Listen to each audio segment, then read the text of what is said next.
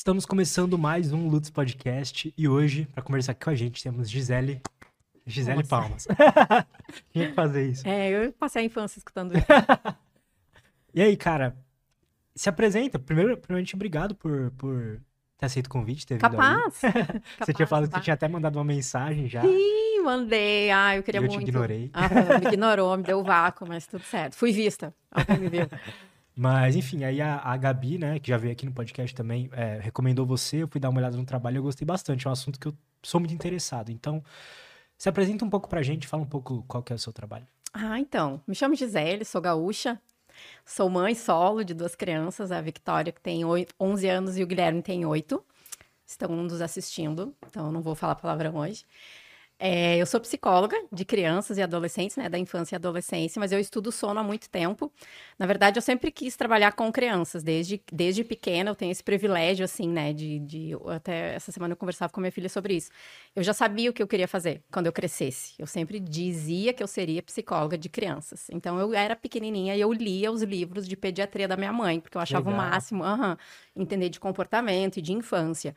É, quando eu tinha 14 anos, eu fiz meu primeiro curso profissionalizante para trabalhar em creches. Pessoa, eu era meio RDzinha até, né? E eu queria muito trabalhar com crianças. É, Só que no meio do caminho. Não, eu eu trabalhei em escola, né? Fiz esses cursos, tudo. Mas no meio do caminho eu casei, tive filhos e fiquei um período afastada da faculdade, porque eu comecei psicologia lá atrás, em 2001, né? Já mais, mais novinha. E nesse período onde eu fiquei com a faculdade trancada por conta das crianças e morava em outros estados, nesse período ali, onde eu- quando eu me tornei mãe, eu comecei a olhar para a parentalidade, para além da infância. Comecei a olhar, ah, tem um pai e uma mãe aí, né, criando essas crianças. E eu comecei a olhar para isso, para essas questões de puerpério, que eu não sei se tu sabe, é uma fase do pós-parto que a mulher vivencia, né? Tu ganha o bebê, tu fica ali meio despirocado por um período, perde cabelo, tu fica assim, né, meio fora da casinha por um tempo, com o bebê pequenininho, te adaptando ao bebê e o bebê adaptando ali ao, ao ambiente, né? Então tem a amamentação, tu passa pela privação de sono, tu começa a pensar, ah, como é que é, afinal, né, ser responsável por uma criança, colocar uma criança no mundo. E eu comecei a olhar para isso, estudar muito sobre isso. E aí entrou o sono na minha vida. né? comecei a estudar sobre sono, entendi que sono era uma ciência à parte, assim. É, e quando me formei na faculdade, ano passado, eu fiquei 21 anos dentro da faculdade até eu terminar. Persistência, né? É... Mas legal você tomou a decisão de terminar e lá e terminar, Sim, né, cara? aham, não. Em nenhum momento, assim, eu pensei, não, não vou continuar. Eu sempre soube que eu seria psicóloga, que eu trabalhia, trabalharia com infância, é, e entrei para esse recorte, assim, da parentalidade. E eu vi que era um potencial trabalhar na clínica com pais. Então, hoje, além de at- atender presencialmente crianças e adolescentes, alguns dias da semana, os outros dias eu trabalho online atendendo só orientação parental, né? Nesse recorte clínico. Aham, ajustando sono de criança. Uhum. Pô, o sono talvez o hábito mais importante, né? Pra todo mundo. Sim, é o que eu estava te falando. Eu, quando eu comecei a estudar sobre sono, por eu ter passado pela privação de sono, é, e organizar a rotina para mim sempre foi algo muito o óbvio, né? Porque trabalhei em escola infantil, então eu já tinha assim, né, esse know-how. é, e os meus filhos foram o meu laboratório, né? Porque tudo que eu sabia sobre infância eu ia ali aplicando com eles. E ainda assim não fiquei ilesa, né, a passar pelas dificuldades assim de sono. É, e aí eu comecei a estudar sobre isso. Ah, comecei a atender e trabalhar com isso, né? Trazer esse recorte, assim, de ajudar os pais a ajustar o sono das crianças. E eu via que eu tinha essa facilidade, assim, né? De, de trabalhar com isso por já, já ter vivenciado. É, E aí eu vi que as pessoas falavam muito pouco sobre sono. Muito pouco, né? O que a gente conhece de sono é o que vem, por exemplo, da cultura americana, que são aqueles treinamentos de sono, deixa os bebês chorando para aprender a dormir. Ó a tua cara, tu nunca ouviu falar disso, né? Não, já ouvi falar, Já? mas eu não sabia que isso era tão, assim, Aham. difundido. Super, super propagado, né? Que para ensinar os bebês a dormir, tem que deixar ele chorando uns minutinhos, que dele aprende. Então, assim, ah, quando eu comecei a estudar sono, o que eu aprendi foi bem o contrário. Foi pela via do relacionamento, né? De, de- desse vínculo dos pais com as crianças. E o sono como ciência mesmo e comportamento.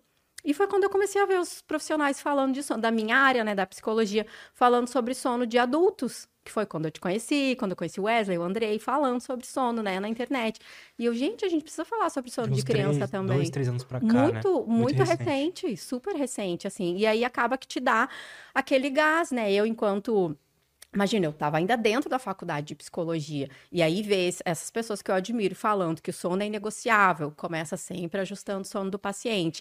E agora, na prática, eu vejo que esse é o caminho. Né? Eu recebo, às vezes, criança com hipótese de TOD, TDAH, ansiedade, que são os transtornos mais comuns, né? E aí eu já sei o caminho, eu já sei fazer isso, né? Eu faço essa limpa ali da rotina, dos ajustes de sono, e tu consegue limpar, né? O diagnóstico não vem sujo, tu consegue limpar, e às vezes não é isso. Pô, sensacional. Nossa, eu quero muito te perguntar algo, mas antes da gente continuar, é... deixa eu só dar um recadinho dos nossos patrocinadores, claro. que hoje é Insider, então a Insider já patrocina a gente aqui há um tempo. E eu falo, é melhor, melhores roupas que eu já usei na vida. Eu já falava isso antes deles patrocinarem aqui. É, peço para vocês irem lá, fa fazerem o teste, pega uma camiseta ou lá, uma cueca, alguma coisa assim, testa a Insider, depois me fala o que, que vocês acham. Primeiro link da descrição, é, você tem já 12% de desconto em todos os itens da Insider. Então, usando o cupom de desconto LUTS12, você tem 12% de desconto em todo o site da Insider, tá bom? Hoje eu tô usando o moletom deles também, que, mais uma vez, o melhor moletom que eu já usei na vida.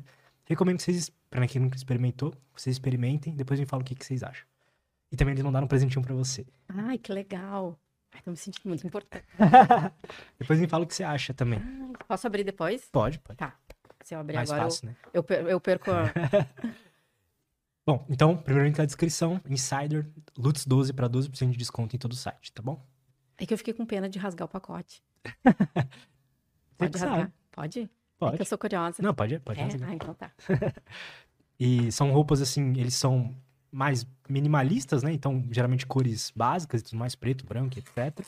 Mas uh, eles colocam muita tecnologia na roupa. Então, por exemplo, as camisetas, elas... Uh, elas desamassam no próprio corpo, né? Então elas Ai. têm esse, essa... Mãe adora! essa tecnologia Mãe de desamassar adora. no próprio corpo.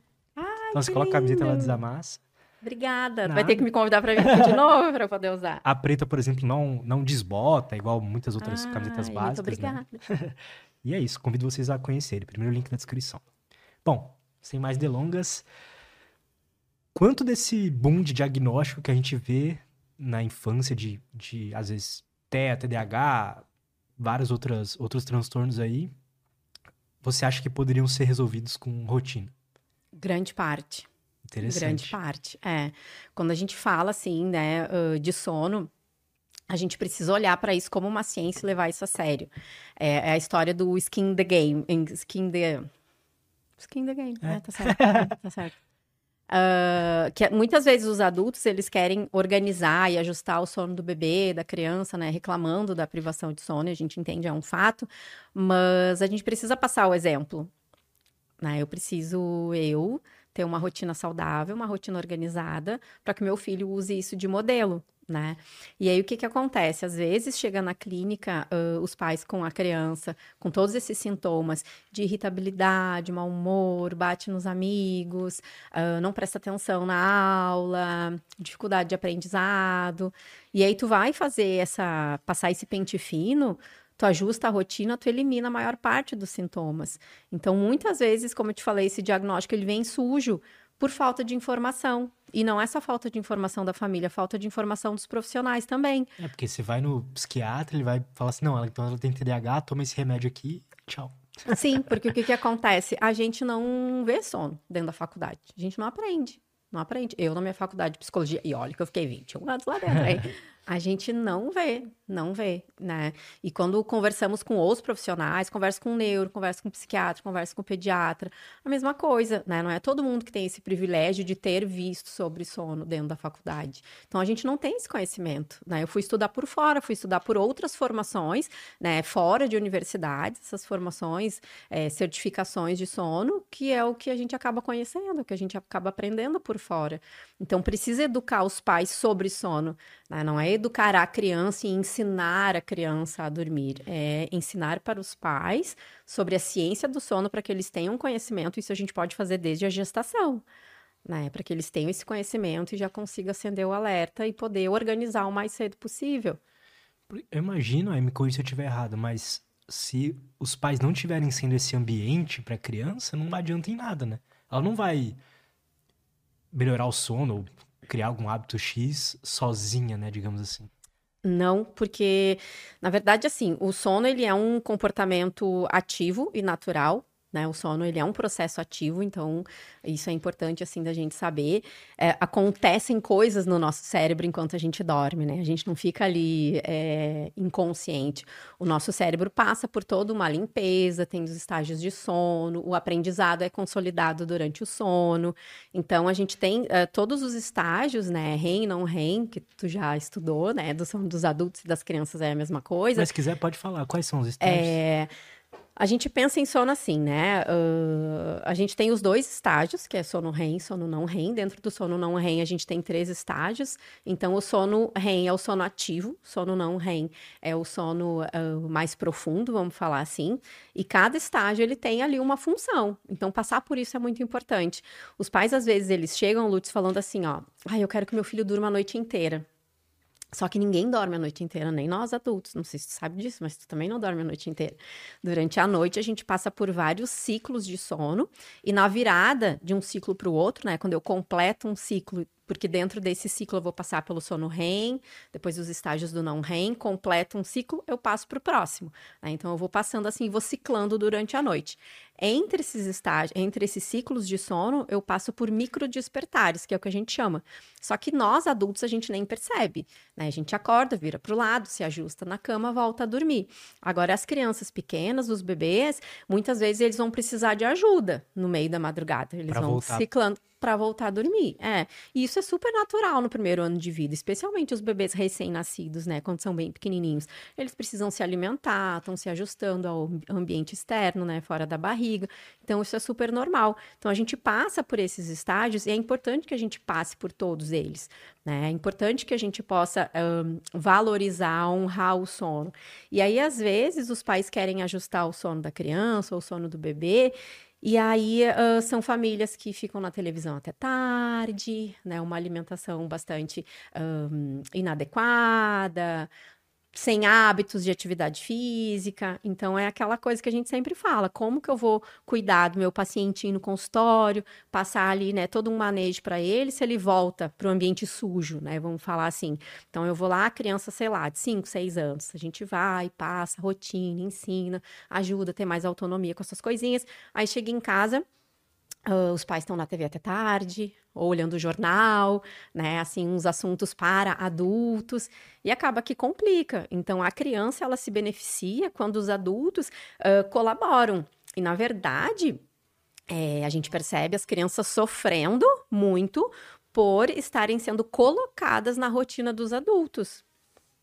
Tu já parou para pensar que quando... tu- Pode falar. quando tu tiver filhos, que eu sei que tu vai querer ter, né? Que tu já me disse, é, as crianças, elas têm necessidades diferentes dos adultos. Então, na verdade, não é ah, ah, os teus filhos que vão precisar se adaptar à tua rotina.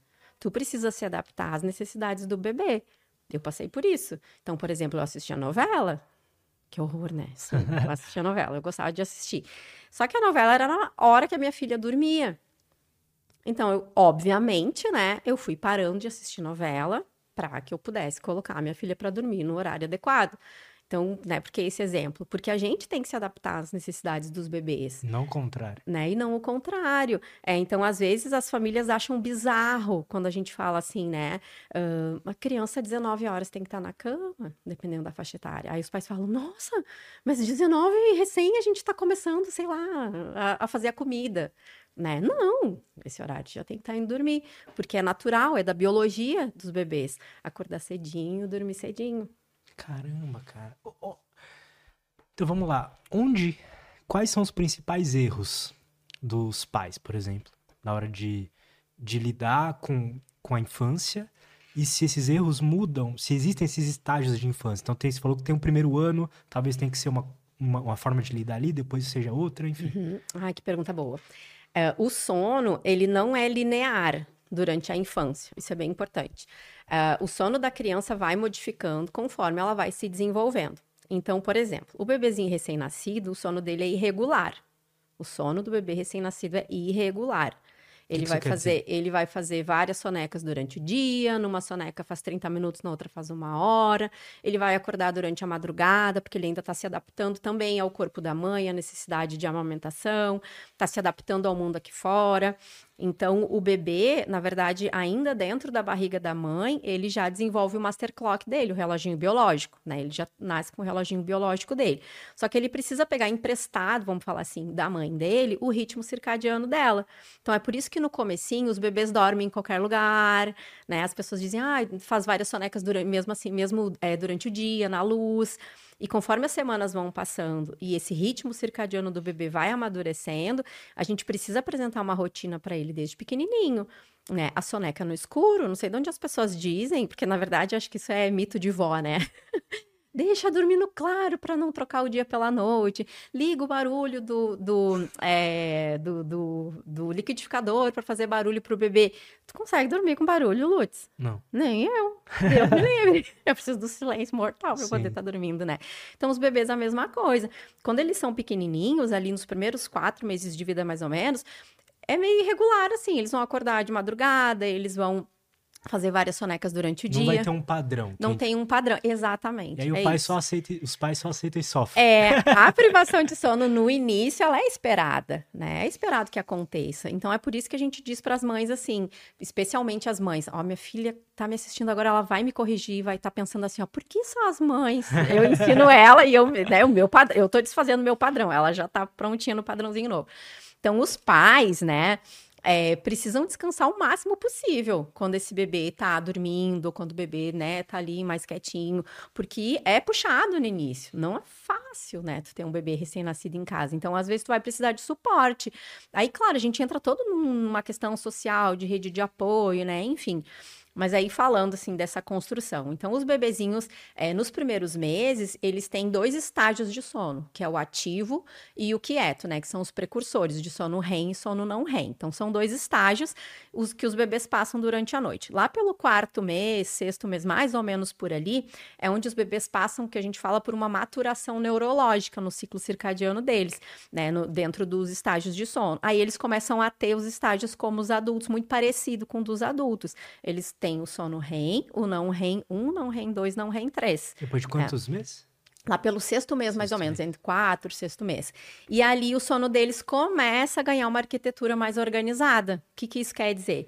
Que eles vão ter sonecas, né, mais pontuais, assim. Então, por exemplo, um bebê ali de cinco meses, né, quatro, cinco, seis meses, ele vai fazer umas três sonecas durante o dia.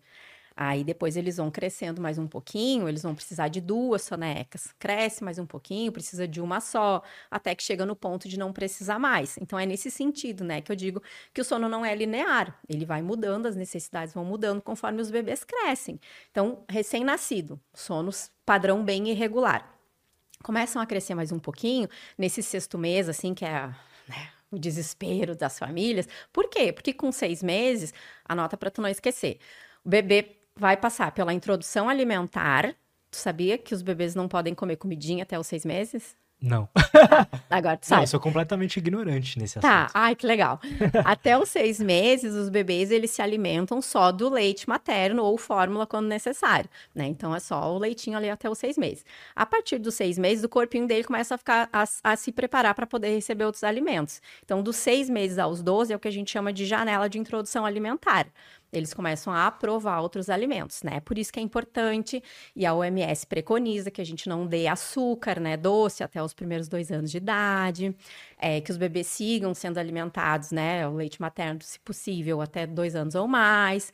É, então, ali nesses seis meses, eles começam a se alimentar de outras fontes que não o leite. Uh, é diferente, imagina, tua barriga bebendo só leite por seis meses, daqui a pouco tu começa a comer umas coisas diferentes, né? Deve tu dar vai umas dar uns loucuras. revertério ali, é. Então, às vezes, tu vai acordar de madrugada.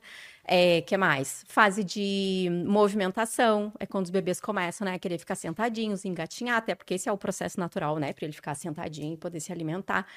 Uh, então ali já tem umas mudanças, né? O sono começa a ficar diferente. Eles vão crescendo, Uh, entram em fase de ir para a escolinha, por exemplo. Então começa a conviver com outras crianças, é, a separação da mãe Quando ali, que geralmente adaptação. o pessoal coloca na escolinha? Ah, e é bem, bem dividido assim, Lutz. Por exemplo, vamos pensar que a maioria das mulheres que trabalham fora, a gente tem quatro meses de licença maternidade.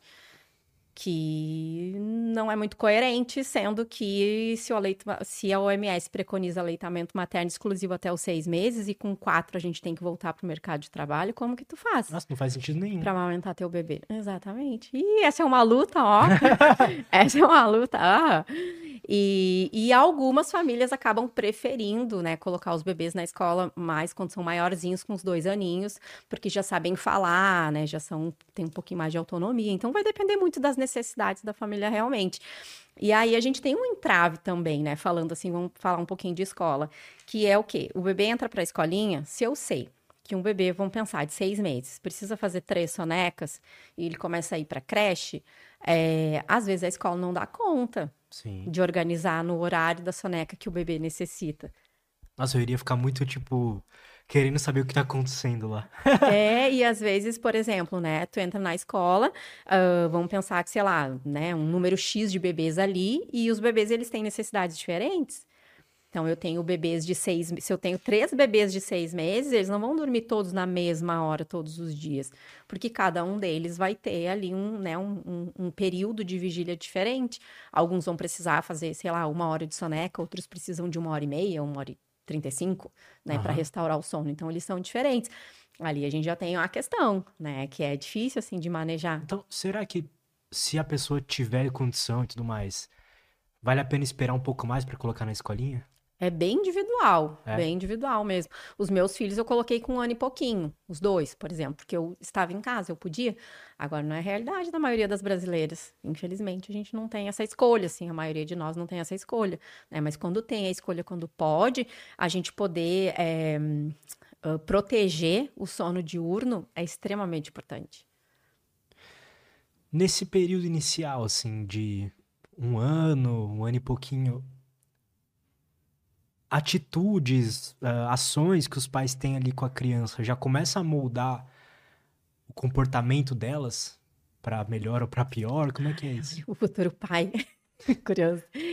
Sim, especialmente nos primeiros anos de vida, uh, as crianças elas nascem programadas para pertencer, todos nós né, para pertencer ao ambiente, para a gente se relacionar com os nossos pais. Acho que é isso que tu queria saber, né, que tu me falou. Então, uh, quanto mais eu vinculo com esse meu cuidador principal, com as minhas figuras de apego, quanto mais eu tenho cuidadores responsivos, disponíveis para me dar atenção quando eu preciso, me dar colo quando eu choro, me dar alimentação, né, cuidar de mim, eu vou uh, seguindo mais seguro, vou crescendo mais seguro, né? O que a gente sempre diz assim, o que acontece na infância não fica na infância, a gente leva para sempre. É por isso que vem essa crítica assim a, a, esses métodos, né, que vêm de fora, de para o bebê aprender a dormir, e deixa lá chorando um pouquinho que ele acostuma lá.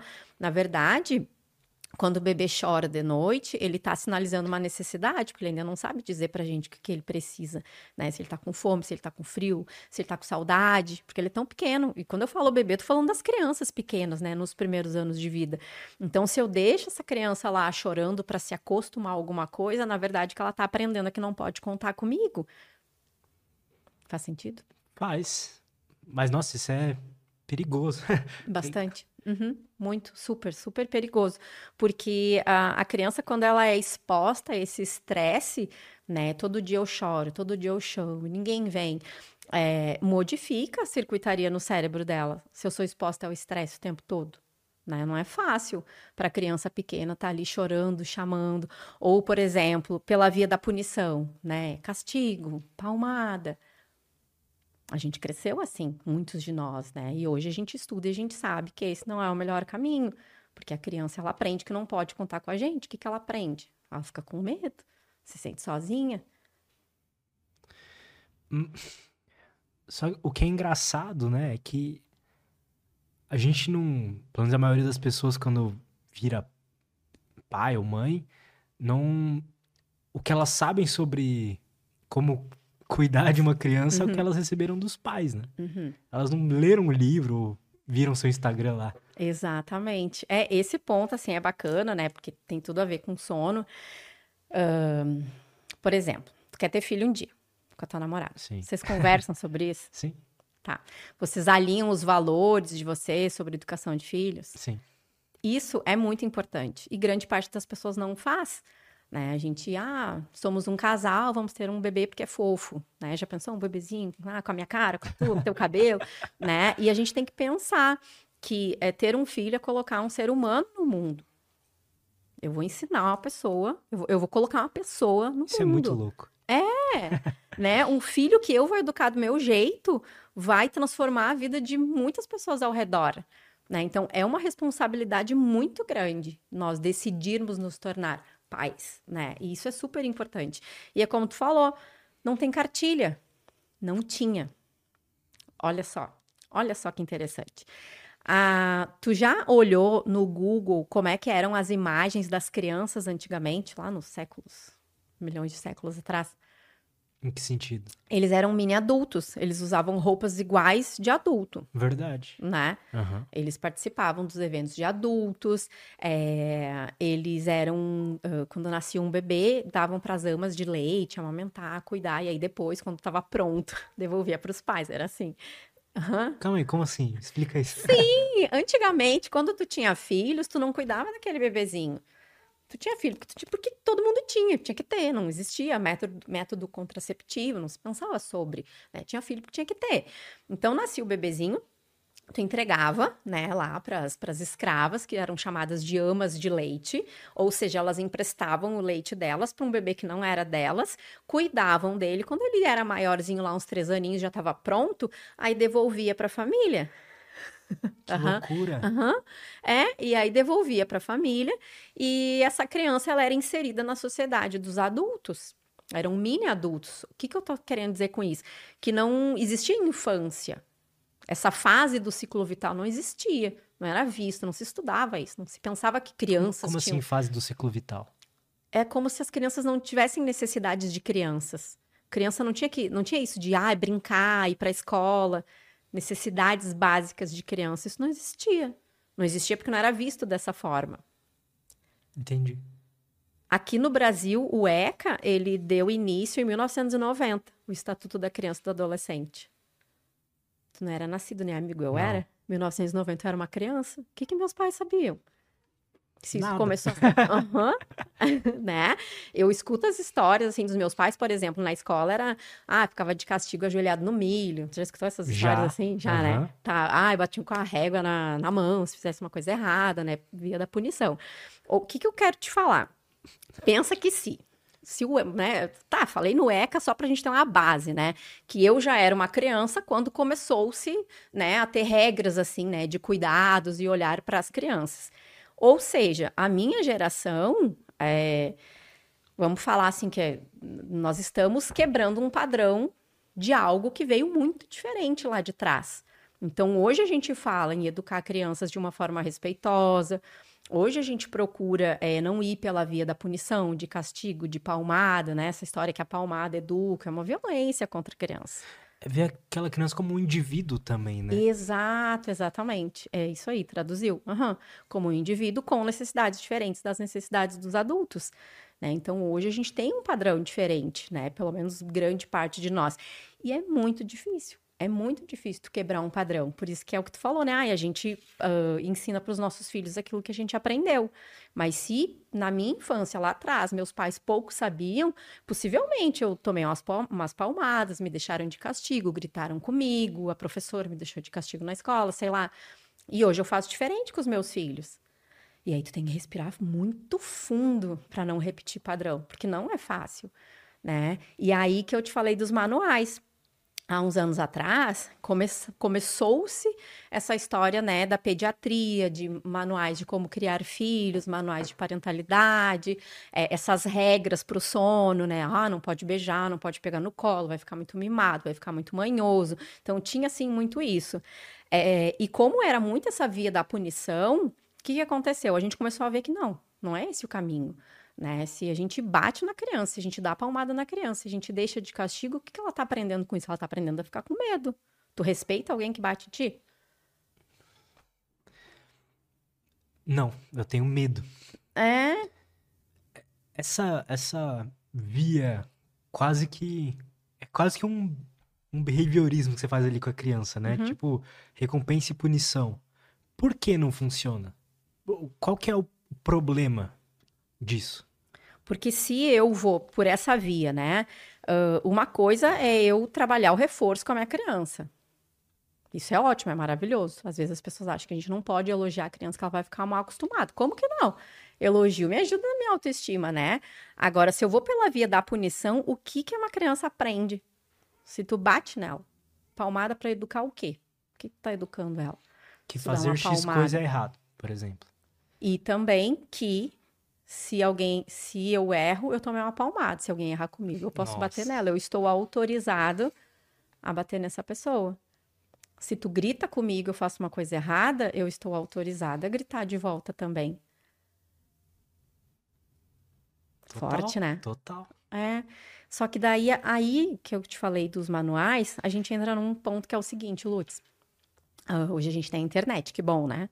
Tem lá meu perfil, tem outros. Uh, a gente quer tanto fugir dessa punição, dos castigos, e algumas pessoas foram para um outro extremo de, permiss de permissividade. Interessante. Que a criança pode tudo, tá batendo em mim, ai meu amor, não bate na mamãe.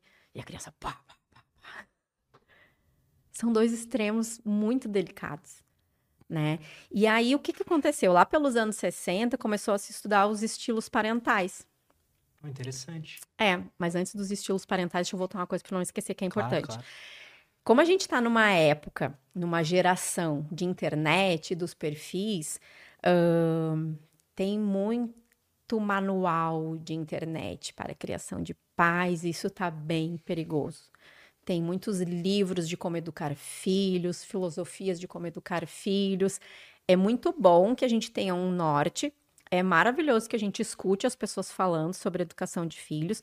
Quando tu tiver os teus filhos, tu vai querer ler, né, para tu saber mais ou menos tá, qual que é o caminho, né?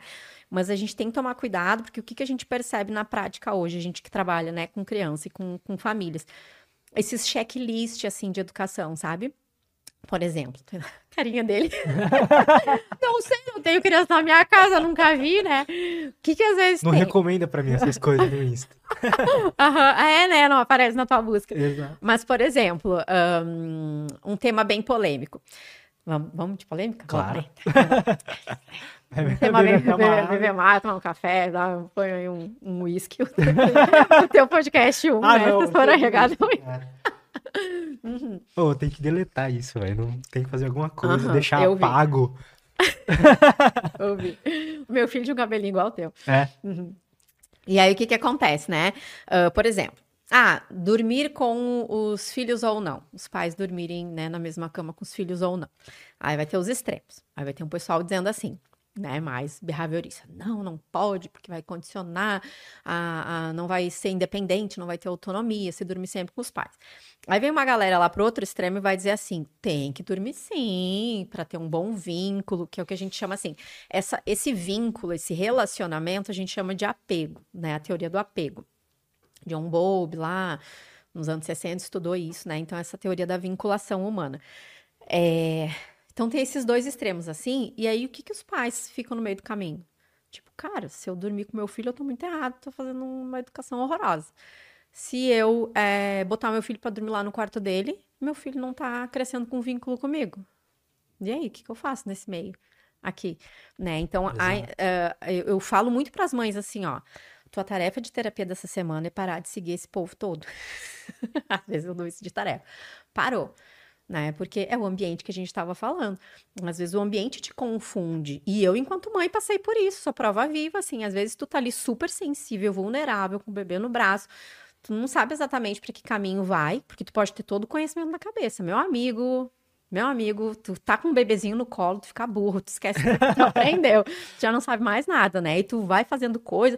Mas teve uma época que eu dizia assim, ó, nunca que um bebê vai dormir comigo na minha cama, porque cada um tem que ter o seu espaço. Aí meu filho mamava a noite inteira. Sabe o que é um bebê mamando telecena de hora em hora? Não. É, saberá. no comecinho, né? Ou não, né? Tem bebês que não, não, não acontece assim, porque é muito individual mesmo. No comecinho, tá? Depois a gente arruma. Então, eu não, vem cá, vai ficar aqui perto de mim. Então, ou seja, a gente vai quebrando padrões que a gente tem na cabeça, a gente vai mudando, a gente vai, né, mudando o caminho aos pouquinhos, vai mudando de opinião pelo meio do caminho, vai lendo outras coisas. Mas às vezes esses livros confundem a gente. Eu lembro do dia que eu cheguei no consultório da minha psicóloga e disse assim: ó, pelo amor de Deus, me devolve pro, pro lugar de coerência, porque eu não sei mais o que eu tô fazendo. Já não sei mais. Tô, daí eu mostrava para ela os perfis. Tô lendo essa que disse isso, tô lendo essa. E a minha terapeuta falou: não, para de ler esse pessoal. Parou. Né? Porque a gente tem um saber natural. A gente tem um saber natural. Tu sabe o que fazer com teu filho, Lutz. O dia que ele nascer, tu vai saber o que fazer com ele. Isso é interessante. Tu vai saber o que fazer com ele. Principalmente se tu é um cara que fez tua terapia, né? Tem uma relação estável, tu e a tua namorada, esposa, pensaram sobre os valores que vocês têm de família, como seres humanos, né, para serem pais. Vocês pensaram sobre isso. É mais fácil tá ali, né, pelo caminho. O que tu tá pensando? Bugou. Não, eu tô pensando. meu filho. Eu tô pensando, tipo, esse conhecimento natural, como não como não ficar confuso, sabe? Eu simplesmente paro de consumir as coisas e vou no feeling. Eu, pelo menos, eu tenho medo de ir no feeling, sabe? Tá. Eu falo assim, putz, será que meu feeling não tá condicionado a alguma coisa? É, e a gente fica, né? A gente fica inseguro. Isso faz parte, né? Isso faz parte, assim, da insegurança. E a gente tem que lembrar que essa criancinha que tu vai colocar no mundo, ela é fruto da genética, né? Ela vai ter aí a transgeracionalidade, a quem tu é, né? A forma de educação que teus pais te deram e também fruto do ambiente, especialmente fruto do ambiente, a educação que tu vai dar. Você tinha dado um exemplo de uma da criança batendo na mãe ali e a mãe, calma, meu amor, não bate na mamãe. De onde ela aprendeu aquilo, por exemplo? A criança? É. A criança, vamos pensar, né? Quando eles são pequenininhos, uh, as crianças ainda elas não têm condições de se regular emocionalmente, sozinhas, nos primeiros anos de vida.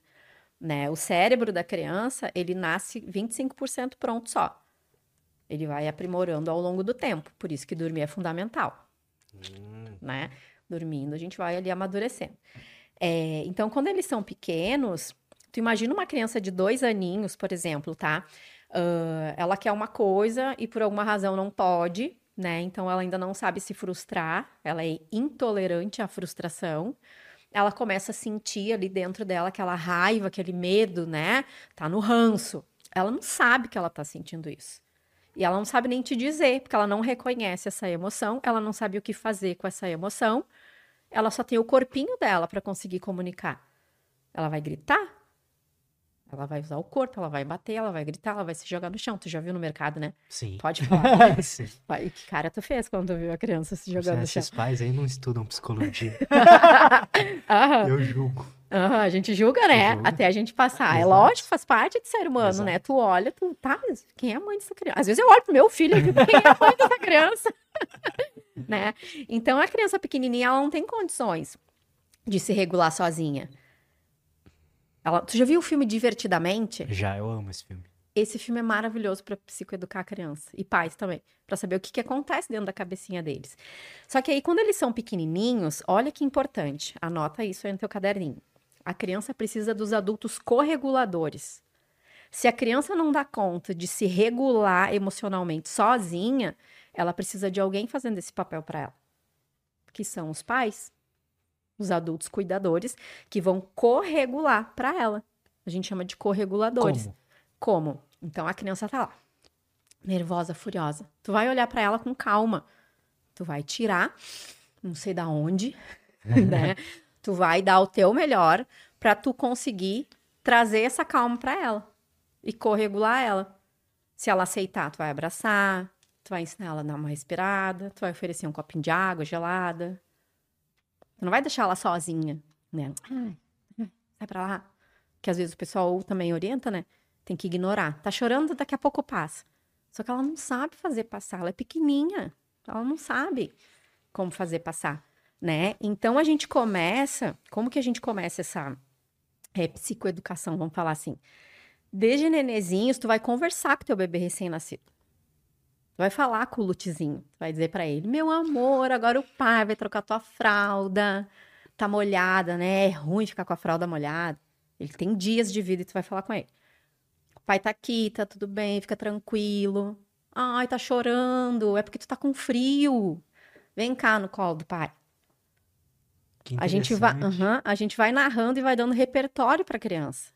Nossa, é muito foda. É, porque aí, conforme ela vai crescendo, quando ela passa por essas explosões, super natural, esperado.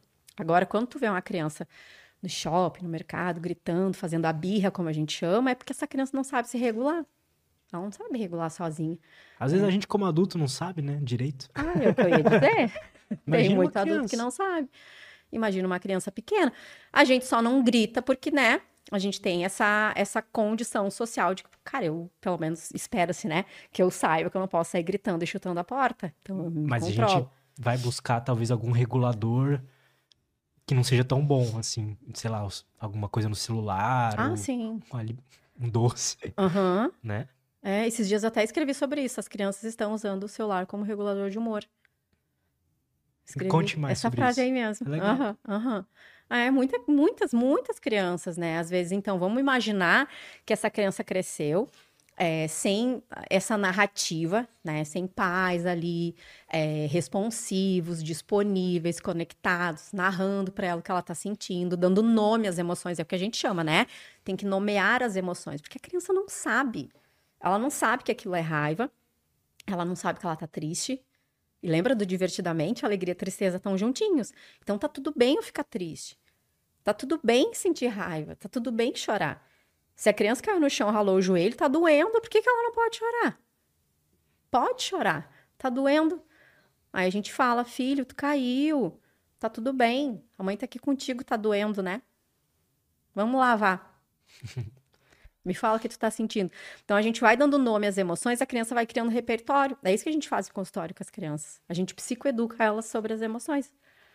Ah, isso, eu... é, isso, é, muito poderoso, né? Muito. Porque se a gente fosse, sei lá, só pegar os componentes fisiológicos de uma emoção, sei lá, o coração batendo rápido, você meio que dá uns tremeliques, você vai falar, ah, é ansiedade. Mas pode ser amor também, pode ser um monte de outras coisas, uhum. tristeza, pode é. ser um monte de é, angústia. Só que você precisa, a gente como ser humano, a gente precisa botar isso numa caixinha pra gente conseguir entender o que fazer, né, em, em cada uma dessas isso, situações. saber o que fazer, exatamente. Então, criança pequenininha, é clássico a gente ensinar. Ai, a cheirar a florzinha, a soprar a velhinha. Que eles vão aprendendo, né, a se organizar. Porque eles, eles estão autorizados a estar com raiva. Isso é muito legal. A criança pode ficar braba. Por que, que não pode? Né? Então, às vezes, até mesmo na escola, eles recebem, assim, né, essa, essa barreira. Para, fulano, te sossega. Por que, que tu tá brabo? Não sei o quê. Para agora. Mas ele tá brabo. O amigo riscou o desenho dele, ele pode ficar brabo. Ele não pode bater no amigo de volta. isso eu ensino muito pro meu filho. Tu tem o direito de estar brabo se teu amigo fez isso contigo. Mas tu não tem o direito de machucar o teu amigo. Aí cabe a mim ensinar ele a a encontrar recursos para se organizar. O repertório comportamental para aquela uhum, situação. Exatamente. Então, quanto mais eles conhecem as emoções, mais eles vão desenvolvendo esses repertórios para na hora saber, né? Um, alternativas, comportamentos alternativos. Meu, quando a criança vai para a escola, as coisas come começam meio a sair do controle, né? Uhum. Não que a gente tenha algum controle sobre elas quando tá na infância, a gente tenta, né, ter alguma coisa. Mas quando ela sai desse mundinho, né? Da bolha. Ferrou. E é saudável, e é muito bom, Sim. né? É muito bom, assim, sair da bolha. Eu tenho um exemplo maravilhoso do sair da bolha, que foi assim. Uh, a história do Skin the Game, fazendo propaganda, eu sempre trabalhei isso muito com os meus filhos. Foram o meu laboratório, assim, para o que eu acreditava. Então, eles não conheceram açúcar enquanto pequenininhos, né? A gente, atividade física, alimentação saudável, sono, dormir cedo, né? O cuidado com telas, tudo bonitinho. Nunca vou me esquecer o dia que a professora do meu filho disse assim: é, Gisele, o Gui tá pegando o todinho. Pode falar nome de marca? Claro. Não pode estar. ah, sei lá, né? Mas saber. Uh, ele pegou o todinho Não do colega. Uhum. pegou o todinho do amigo. Deu, ué, mas que estranho. E eu toda posuda. Ah, mas lá em casa a gente não toma esses achocolatados doces. Por que será que ele pegou? Tá. Eu bem, tu, porque eu tô te falando, tu fica meio burro às vezes. E foi até que um dia eu me dei conta, assim, eu, cara, ele tá curioso, ele quer provar um negócio que eu nunca deixei ele tomar. Nossa. Ele quer pertencer. Tô eu aqui sendo a mãe zona saudável, e que bom, maravilhoso, porque os meus filhos são assim, muito, eles são muito RD Kids, muito, total, aham, muito leitores, eles leem alimentação saudável, minha filha não vê a hora de começar a treinar, que ela quer o shapezão, tudo assim, o ambiente, é. E aí eu fiquei com aquilo, cara, é lógico, ele quer pertencer ao grupo, todo mundo leva, todo mundo, né? Todo mundo leva ele não. Aí eu, pá, que merda, né? Aí um- no final de semana comprei o todinho, falei, Gui, a mãe entendeu que tu tá muito curioso, tá com vontade de experimentar, então a mãe comprou pra tu provar, só que é assim, cara, a gente vai mandar na lancheira de vez em quando, mas não pode ser todo dia, porque não é bom pra tua saúde, não sei o quê. Tá, tá, tá. Aí quando eu fui abrir pra ele, ele assim, não, não, não, deixa que eu abro. Lutz, ele achou o máximo tirar o plástico do canudinho, tu acredita? Cara. Olha Quase isso, morri. que legal, cara. Aí ele botou o canudinho. Nunca vou me esquecer daquela cena. Ele deu ali um golinho. Aí ele soltou e falou assim: ó. Como é bom esse todinho. e eu, ai, que bruxa malvada que eu sou. Aham. Como- Sim, tu acredita? Meu. Eu queria morrer, né? Que eu queria que ele dissesse, ai, que coisa horrorosa, não é saudável. Olha que Não babaca, tem né? como. Não, ridícula. É isso que eu tô te falando. Tu quer ficar entrando em caixinhas. Às vezes é isso que eu tava te falando, é o que a internet faz às vezes com as famílias. Coloca as famílias em caixinhas. E não dá, porque o mundo lá fora, tu, tu tem que furar a bolha. Aí que eu te falei da história de furar a bolha, furei a bolha. Ok, vamos tomar todinho de vez em quando. Cara, isso é. Ele só tava curioso, né? Que fofinho, cara. Só. E aí é uma criança que tem repertório é, né, emocional. Porque eu perguntei pra ele.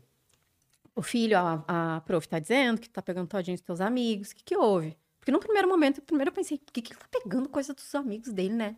Que que, daí tu já começa a problematizar. Ai, tá pegando coisas dos amigos. O que será que tá acontecendo? Meu Deus, preciso levar essa criança num psicólogo. Alguém conhece um psicólogo infantil? é santo de casa. E aí tu vai, né? Tu começa a pensar um monte de bobagem até entende. Aí eu perguntei pra ele, filho, por que que tu tá é, pegando todinho dos amigos? Me fala, o que que passa na tua cabecinha quando tu pega? Aí que ele falou, "Ah, eu só queria saber como é que era. A criança consegue dizer, né, o que ela tá sentindo. Isso é fantástico, fantástico. A minha filha fez 11 esse ano. Por que você inspirou? Adolescência, meu amigo. Deixa eu até me arrumar na cadeira aqui. Então, tava tudo muito fácil. Ah, obrigada. Tava tudo muito fácil, né? Começam a crescer, começam a ficar diferentes. E, e entra naquela fase de torcer o olho pra mãe. Tá me assistindo, Victoria, que eu sei. Tu e as tuas amigas, as amiguinhas delas todas estão assistindo a gente. E começa a torcer o olho. Ai, mãe, ai, mãe, né? E, e tu começa a perder a paciência às vezes. Porque, porra, faz isso, faz aquilo. A pessoa não faz. E até ontem a pessoa fazia tudo direitinho, né? Sei lá, arrumar a cama, essas coisas assim, básicas. Aí um dia eu, pô, Vitória, não sei o quê. Não grita comigo. Porque quando tu grita, a gente não se entende. Não precisa gritar. Calma. Eu só estou te. Assim ela fa- fala comigo. Eu só estou tentando te explicar que. Tananana. Aí eu vejo, cara, o espelho, né? Eu sempre ensinei pra ela que não precisa gritar, que a gente se entende conversando, calma, respira, deixa eu te explicar o que eu tô tentando te dizer. Aí, às vezes, quando ela me vê fora da casinha, ela me diz o que eu digo pra ela. Isso é muito legal. Aí tu sente, pá, Deu é certo. difícil, mas tô fazendo um bom trabalho. Por que, que a adolescência é uma, é um- uma fase complicada? Como você disse, estava tudo certinho até um certo momento, do nada, muda. Eles É hormonal? É, é puramente biológico ou não? É, eles começam a buscar recompensa, né? Eles começam por essa busca de recompensa, então se não é legal, eles não fazem, Hum, faz sentido. né? E a gente tem um detalhe, voltando para o assunto do sono, que na adolescência acontece um atraso do ritmo circadiano, super natural isso. Então, se quando eles são pequenininhos, eles precisam dormir mais cedo, na adolescência eles começam a ter sono mais tarde. Tu já leu o livro do Matthew Walker? Não. Sabe quem é, né? Sei, sei. Tá, um Eu neurocientista. já li o super comecinho. estu- é, é super Eu já vi os podcasts dele. Já, né? Ah, então tá. Sabe quem é, né? Sim. Tá. no livro dele, é, é, bem legal que ele traz, assim, né, uma hipótese que o ritmo circadiano do adolescente atrasa, que é justamente para o adolescente ter esse período sozinho, sem os pais de noite. Que é quando ele precisa conhecer mais sobre ele mesmo. Isso é muito legal. Porque eu vejo a minha filha nessa idade claramente tentando entender quem ela é, para além daquilo que Nossa, eu sempre Mas por que a gente tem essa necessidade, né? De identidade, de busca de identidade. Quem eu sou no mundo? Além do que a minha mãe diz que eu sou. Além do que eu sou na minha mãe. Eles começam a buscar os pares. É. Uhum. Até ontem, qualquer coisa, essa criança recorria a mim para conversar comigo. Aí agora ela liga para amiga, para melhor amiga, para desabafar.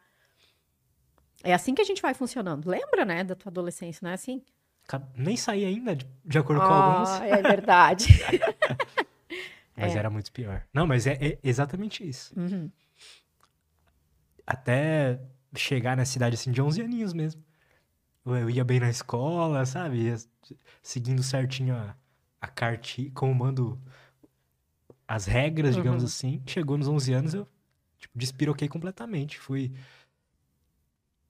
buscar realmente o que você falou, buscar entender qual que é meu lugar ali, quem são meus amigos, quem que eu gosto, quem que eu não gosto, quem que eu quero falar, quem eu não quero, que assuntos que eu gosto, que que eu não que assuntos que eu não gosto. A identificação. E, é. e aí tu vê que é importante a base na infância, para eles saberem fazer boas escolhas.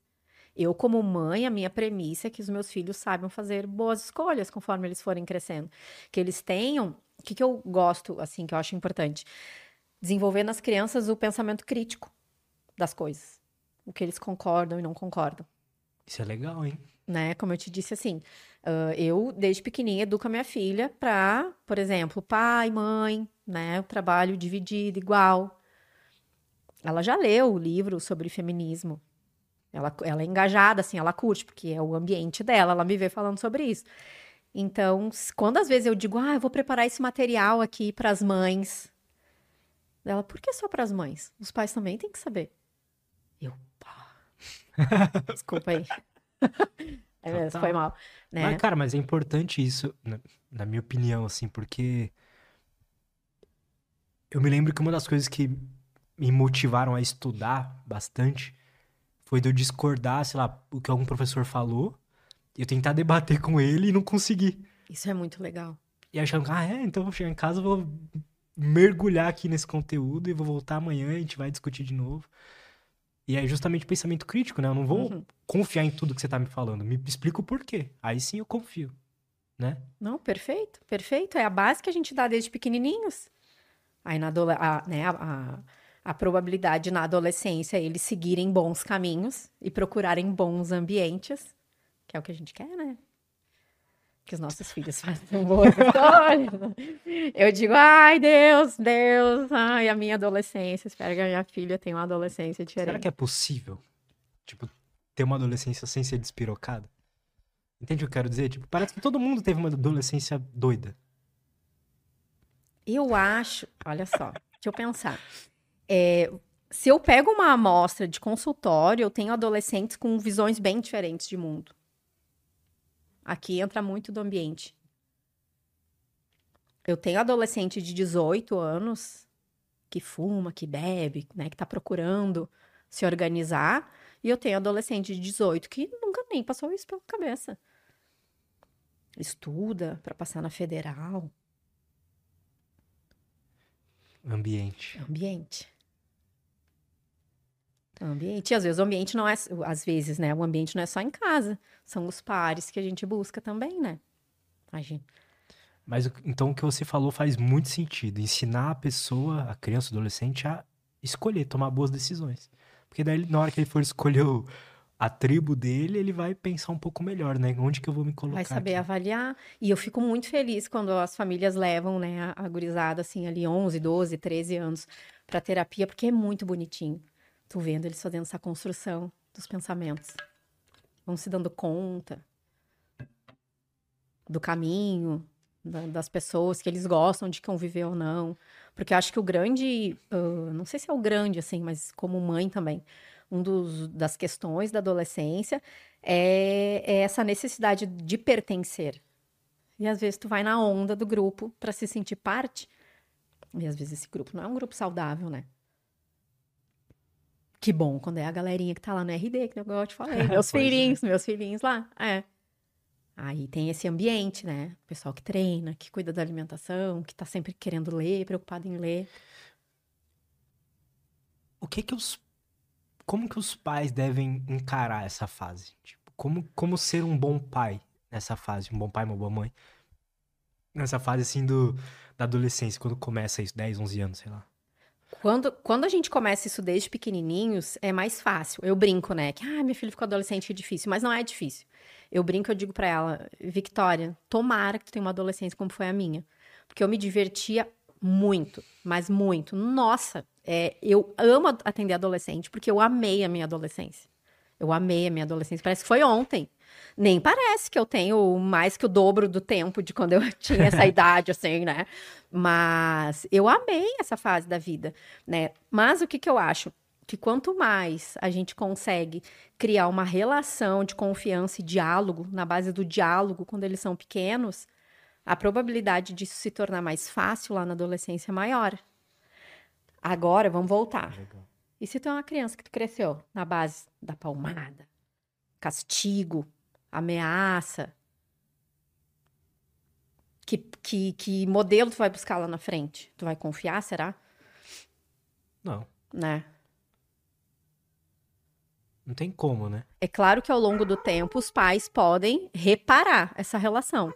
Né? Existe a reparação. Então, por exemplo, ah, eu, eu não sabia muito o que fazer com meu filho quando ele era menor. Poxa, agora eu me dei conta que eu fiz errado. Aí eu tento reparar. Excelente. Agora, tem pais que, com plena certeza, eles gritam a plenos pulmões de que tem que dar uma palmada assim, porque é assim que se educa a criança. Aí chega lá na adolescência, que confiança esse adolescente tem, né, nos pais? Então, eu acho que quanto mais a gente consegue ter uma relação de confiança e de diálogo com as crianças, melhor. Eu converso muito com os meus filhos sobre tudo, tudo a gente conversa. O Dentro... que, o que, que causa uma quebra dessa segurança? O que que faz uma um indivíduo, criança, adolescente, sei lá, perder essa confiança nos pais? Eu acho que é quando eles não sentem que as suas necessidades estão sendo atendidas. Tipo, de carinho, de atenção, às uhum. vezes. Uhum. Que a gente nasce para ser dependente, né? De acordo com a teoria do apego, nós nascemos para depender dos nossos cuidadores. A gente não nasce para se virar sozinho. Me fala um pouco sobre essa teoria do apego. Achei interessante. É bem legal, tu vai gostar. Vai gostar de ler, já que tu é curioso. é, John Bowlby foi um pediatra, psicanalista inglês, que ele estudou as crianças nos orfanatos. Então, por exemplo, né, tem um, um, um estudo lá dele que ele viu que as crianças deixadas sozinhas, quando elas choravam muito, elas estavam sinalizando que precisavam de ajuda. Se elas não recebiam ajuda, elas iam parando de chorar. Elas iam sucumbindo, que ele chamou de desapego. E aí depois ele teve uma parceira de trabalho dele, que foi a Mary Ainsworth, que eu não sei falar inglês, é, que aí eles fizeram experimentos e, e ela classificou os estilos de apego. Apego seguro, inseguro, ambivalente. Ou seja, assim, basicamente, a gente quer crianças, indivíduos que se sintam seguros, né? Apego seguro significa eu ter uma relação de segurança com aquela pessoa. Eu tive minhas necessidades atendidas por esse meu cuidador principal. Quando eu chorei, ele estava lá. Quando eu estava triste, ele estava lá. Quando eu precisei dele, ele estava lá por mim. Esse cuidador responsivo. Né? E quando eu não tenho essas necessidades atendidas, eu posso me tornar um, ter um apego inseguro, por exemplo. Né? Eu não gosto de estar nos lugares sem ter alguém junto comigo. Legal. Isso se traduz como na vida adulta? Tipo, uma criança que não teve essa, essa segurança. Hoje tem vários estudos falando do, da teoria do apego para os adultos nas relações. A terapia do esquema fala disso bastante. A teoria do esquema tem como base muito da teoria do apego. E o que acontece com o adulto? Aí aquele... aquele adulto mais inseguro, aquele adulto que tá ali num Deus, Deus me livre eu ficar sem essa pessoa naquele relacionamento. Eu não consigo viver sem ela, não respiro sem ela. Lembra da. Tu assistiu a aula Acho que o Wesley fez isso no teu podcast também, não fez? Eu sempre faço isso para os meus pacientes, eu, eu copio ele. Do, do relacionamento, né? Então, tem a parte... Tá, eu não me coordeno bem com os dedos. Tá? Mas, enfim, né? Uhum. É a partezinha da tua individualidade, a individualidade da tua companheira ou companheiro, e o meio do caminho juntos. Então, a gente não é um só. Numa relação, só um só. Eu sou eu, mais essa pessoa, e a gente faz coisas juntos, mas cada um tem a sua individualidade. E às vezes as pessoas mais inseguras, que tiveram um apego mais inseguro, elas não dão conta de viver assim. Eu não me... sei te explicar muito bem, né? Porque eu não estudo muito essa parte dos adultos. Não, não. não Mas é muito legal. É, eu me pergunto, é tipo, muito. quanto do, das nossas queixas da vida adulta, dos comportamentos que a gente tem, lá vieram trás. lá de trás, sabe? O que acontece na infância não fica na infância, a gente carrega para sempre. A forma como os nossos pais educam a gente, a gente carrega para sempre. Que medo. é uma responsabilidade, eu acho isso incrível, incrível. Quando, por isso que hoje a gente fala assim da parentalidade consciente, que é tu conversar com a pessoa que está ali do teu lado sobre vamos colocar uma pessoa no mundo. Como que vai ser isso? Como que vai ser? Que valores a gente tem de família? Nossa, isso é sensacional, porque uma das coisas que a terapia mais me ajudou foi definir quais são os meus valores. E não é, ceder algum desses valores por algum, alguma influência externa ou alguma coisa uhum. específica. Então, realmente, você ter valores em conjunto de casal ali e para a criação do filho, nossa, deve ser muito. Deve ser imprescindível para uma boa, uma boa criação. Sim, tu imagina, imagina só é, uma pessoa que tem um estilo de vida saudável, né, que preconiza um sono de qualidade, que dorme mais cedo, que evita o uso de eletrônicos à noite. Tu imagina essa pessoa vai lá e se apaixona por alguém completamente diferente. Ah, da festa e tal e tal. E por alguma razão essa pessoa resolve que não, eu gosto dele, quero ficar com essa pessoa. E aí eles têm um filho juntos. Como que fica? Se pra ti é fundamental dormir cedo, ter rotina, não ter televisão no quarto. Para aquela outra pessoa, isso não é importante. Aí tem uma criança ali no meio. Aí cada um tá ensinando uma coisa. Aí começam os conflitos. E aí a criança cresce no meio desse conflito. Aí a gente já estamos indo para outra seara. Legal isso também. A criança cresce no meio daquele conflito de pais que não estão saudáveis enquanto casal. Eles estão em desacordo em muitas coisas. E isso vai aparecer muito, muito quando nasce a criança. Divórcio nos primeiros anos de vida da criança, ó, ixi, um monte. Porque daí aparece, né? Essas diferenças aparecem. Nossa, e junto o fato, sei lá, de estar privado de sono. Tudo isso. Uhum. Sim. Hum, daí tu não tem libido por aquela pessoa que não faz a parte dela. Vocês começam a deixar de ser casal. Um monte de gente se identificando, com certeza. Começa a deixar de ser casal. Vocês deixam de, de partilhar afinidades. Porque começam a aparecer mais diferenças do que afinidades. Cada um quer ir num caminho, e aí aquela criança tá ali no meio disso tudo, do fogo cruzado. Imagina. Caramba, cara. Ele... ele não tem culpa, né? Tipo. A criança não tem ele culpa. Ele vai crescer, às vezes, quebrado mentalmente. Não tem culpa. É, e se tu parar pra pensar, vamos, né? É, talvez a gente cresceu desse jeito, talvez a gente cresceu achando que daí a gente vai lá para um outro caminho, né? Sociedade, patriarcal, tem que casar, tem que construir uma família. Aí nesse tem que, tu tá com aquela pessoa, tu faz um filho porque tem que. Todo mundo diz que tem que. Todo mundo tem filhos. Para eu ser aceito socialmente, eu tenho que ter também. Eu nem sei o que, que é, nem parei para pensar. Ah, quando que vocês vão ter filho? Ah, exatamente. Quando que vai casar também? Tem esse Exatamente. É. E aí hoje, né, lógico, a gente tem mais mulheres tendo essa voz, esse poder de escolha de dizer, não, eu não quero ter filhos. Conscientemente eu entendo que não cabe na minha vida. Eu queria saber sua visão sobre isso. Eu vi algumas pessoas já falando sobre.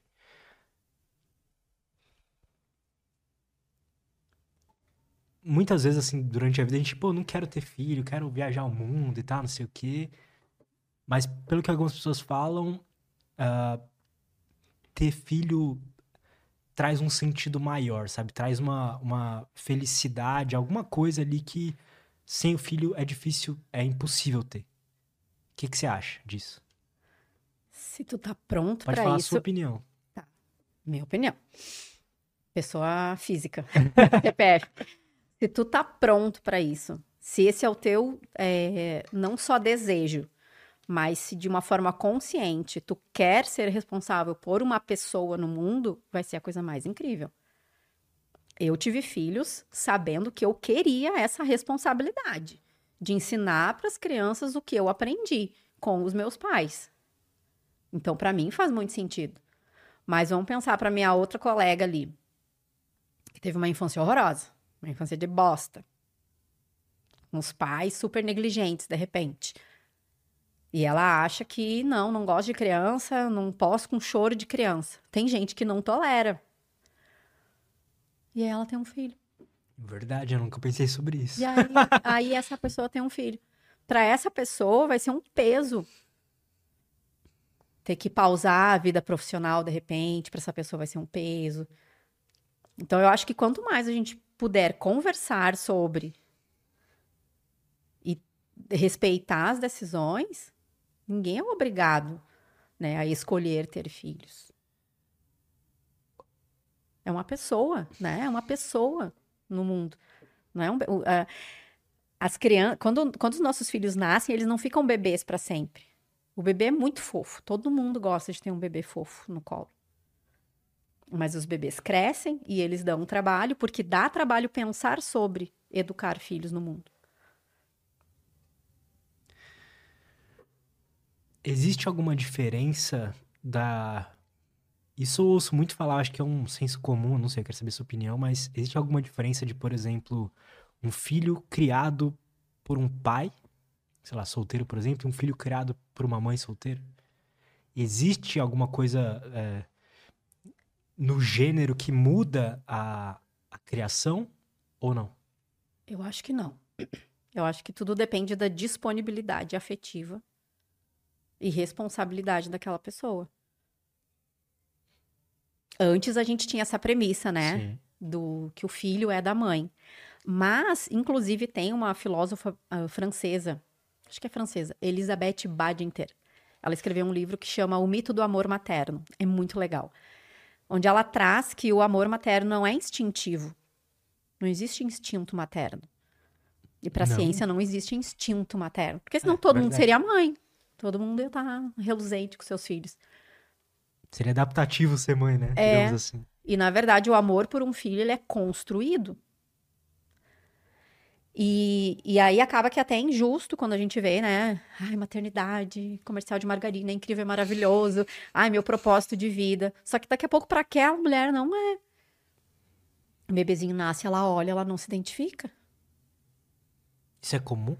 E às vezes até a gente. Tu acha? Tu acha que eu, quando tive meu segundo filho, em alguns momentos, no meu pensamento, eu não pensei assim, ó, o que que eu fiz da minha vida?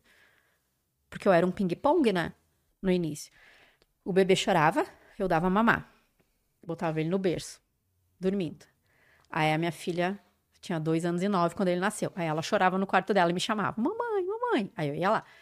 Aí nanava ela. Aí às vezes eu até meio que pegava no sono, assim, na caminha dela. Quando eu dormia, nenê. Aí ela dava mamar. E eu ficava assim, indo pra lá e pra cá. E pra uma pessoa que não tá saudável psiquicamente, como que fica? Não, por uma pessoa que, sei lá, tem alguma responsabilidade de trabalho, alguma coisa assim, eu ficaria maluco. Uhum. É, E isso é ter filhos, faz parte, né, do pacote, porque o bebê não, não se regula sozinho. Ele precisa dos adultos cuidadores ali. Tudo isso a gente tem que ponderar na hora de decidir ter filhos. Aí, às vezes, tu vê lá um casal, 30, 30 e poucos anos, tá? Ah, e aí, quando é que vão ter filhos? Cara, às vezes não, não tá na hora ainda. Eles estão organizando outras coisas ainda. Eu tenho pra mim, pelo menos, que eu gostaria de ter filho quando eu me sentir pronto pra é, ter tempo. Pra ficar com a criança. Sabe? Ter tempo pra, pra educar, pra brincar junto, etc, sabe? Eu, pelo menos, senti isso na minha infância e eu gostaria que esse contato mais Uhum. próximo com a criança, eu acho que é interessante. Né? Fundamental. Tempo de qualidade. A criança precisa disso, né? E de novo, que privilégio quando a gente pode, porque às vezes tem famílias que não podem. Exato. Tem famílias que deixam a criança na escolinha às 7 da manhã e voltam para buscar às 19, e a criança fica 12 horas na escola e se tem que dormir 12 horas, fica com os pais quando? Verdade. Uhum. E os pais têm que trabalhar? Como que faz?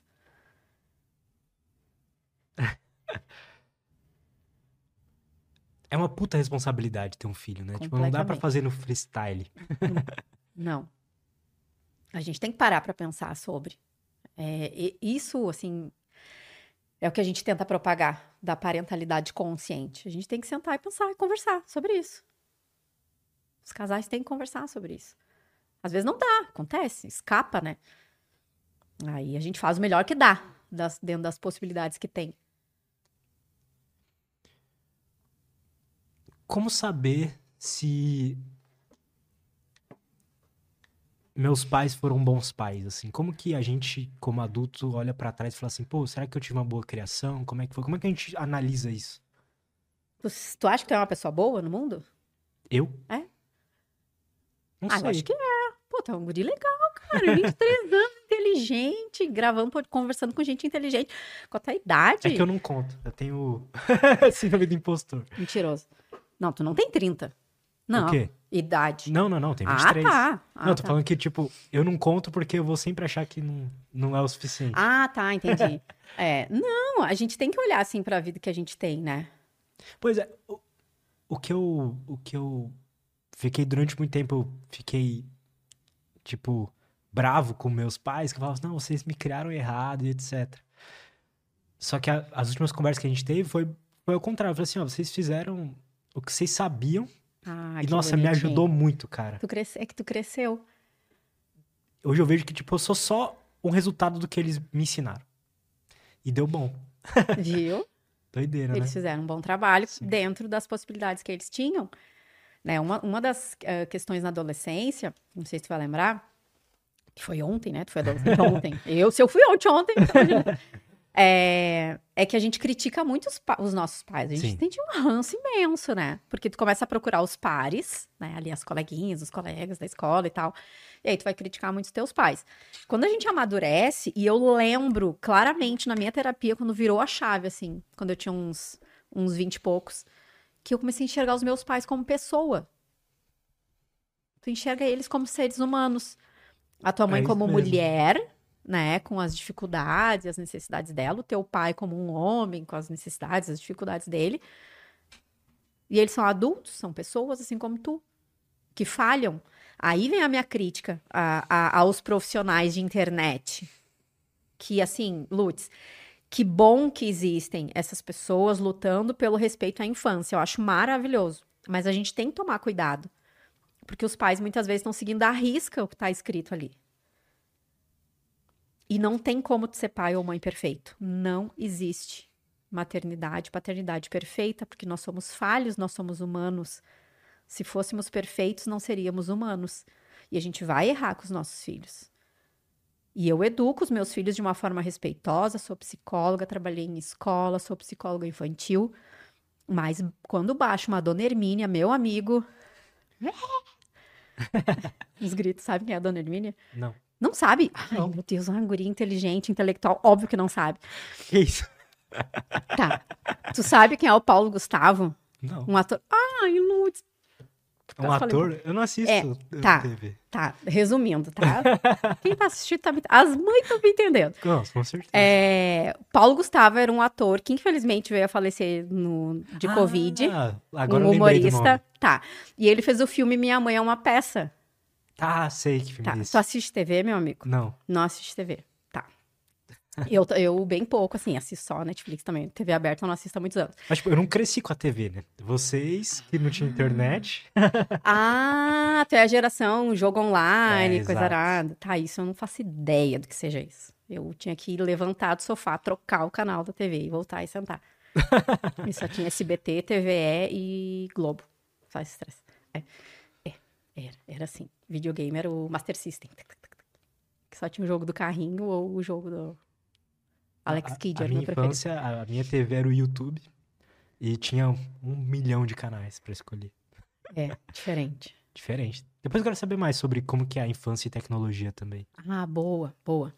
É, então, esse ator, Paulo Gustavo, é, fez esse filme Minha Mãe é uma peça, que é uma peça. Dá uma bisbilhotadinha depois nos videozinhos só pra tu rir e lembrar de mim, tá? Que é uma mãe, bem, ele, ele fez uma sátira à mãe dele mesmo, e ela grita: ah, não sei o que, Marcelinho, vou te tocar um chinelo. Umas gritarias assim. E aí, às vezes, eu dou umas, grita umas gritalhadas em casa também, né? Então, como eu tô dizendo, não tem maternidade perfeita. Pô, você até a psicóloga infantil. até, uh -huh, eu, as mães os meus pacientes, quando elas vêm, às vezes, morrendo de vergonha, me falar alguma coisa. Ai, Gisele, isso e aquilo. Eu falei, mas isso eu também já fiz. Ah, sério? Deu sério, a gente perde a paciência. Só que a gente tem que saber voltar ao controle, porque nós somos adultos. O adulto aqui somos nós. A criança tem o direito de estar com raiva e bater o pé. Nós não. Então eu tenho que saber que se eu não tô legal, eu acho lá o meu recurso para eu me acalmar, seja lá qual for. Né? Eu ensino muito as mães assim: pega os. Dica, anota. Pega os teus horários do dia mais difíceis, que normalmente é antes da refeição, antes de dormir, né? Pega esses horários do dia que são mais difíceis para a mãe, que a, uh, né, de novo a minha filha lá dizendo, por que isso é a mãe? Porque normalmente é quem tá em casa com os bebês, com as crianças pequenas. Quando tu tá lá exausto, sobrecarregada, pega esses horários mais difíceis e um pouquinho antes faz uma técnicazinha ali de relaxamento. Qualquer coisa, vale tudo. Toma um banho gelado, quente, lava o cabelo, come um sanduíche, respira fundo, liga para uma amiga, né? Faz ali, então... Uma meditação? Uma meditação, uhum, uma, uma, uma respiração diafragmática, que for te ajudando. Para quando chegar a hora do rush, tu já tá assim, né? Teu sistema nervoso mais tranquilinho. Porque a criança não sabe se acalmar agora, a gente sabe o caminho. Não é nossa responsabilidade. Você acha válido ensinar essas. Porque, assim, isso é uma técnica que eu uso na... direto técnica de respiração e tudo mais. Acha válido ensinar para uma criança Sim, esse tipo de coisa? Uh -huh, é bem legal. Né? Uh -huh, os pequenininhos a gente pode fazer bolha de sabão, assoprar bolha de sabão, né? Tem as técnicas assim de respiração para criança, que põe um bonequinho na barriga e vai respirando para ver o ah, bonequinho ah, subir e descer, né? Deita no chão. Antes de dormir, então é maravilhoso fazer isso com a criança. Mas a criança vai crescer um Buda, né? Ou não? não muito. O meu filho se chama Guilherme, sempre me disseram, não ponha este nome.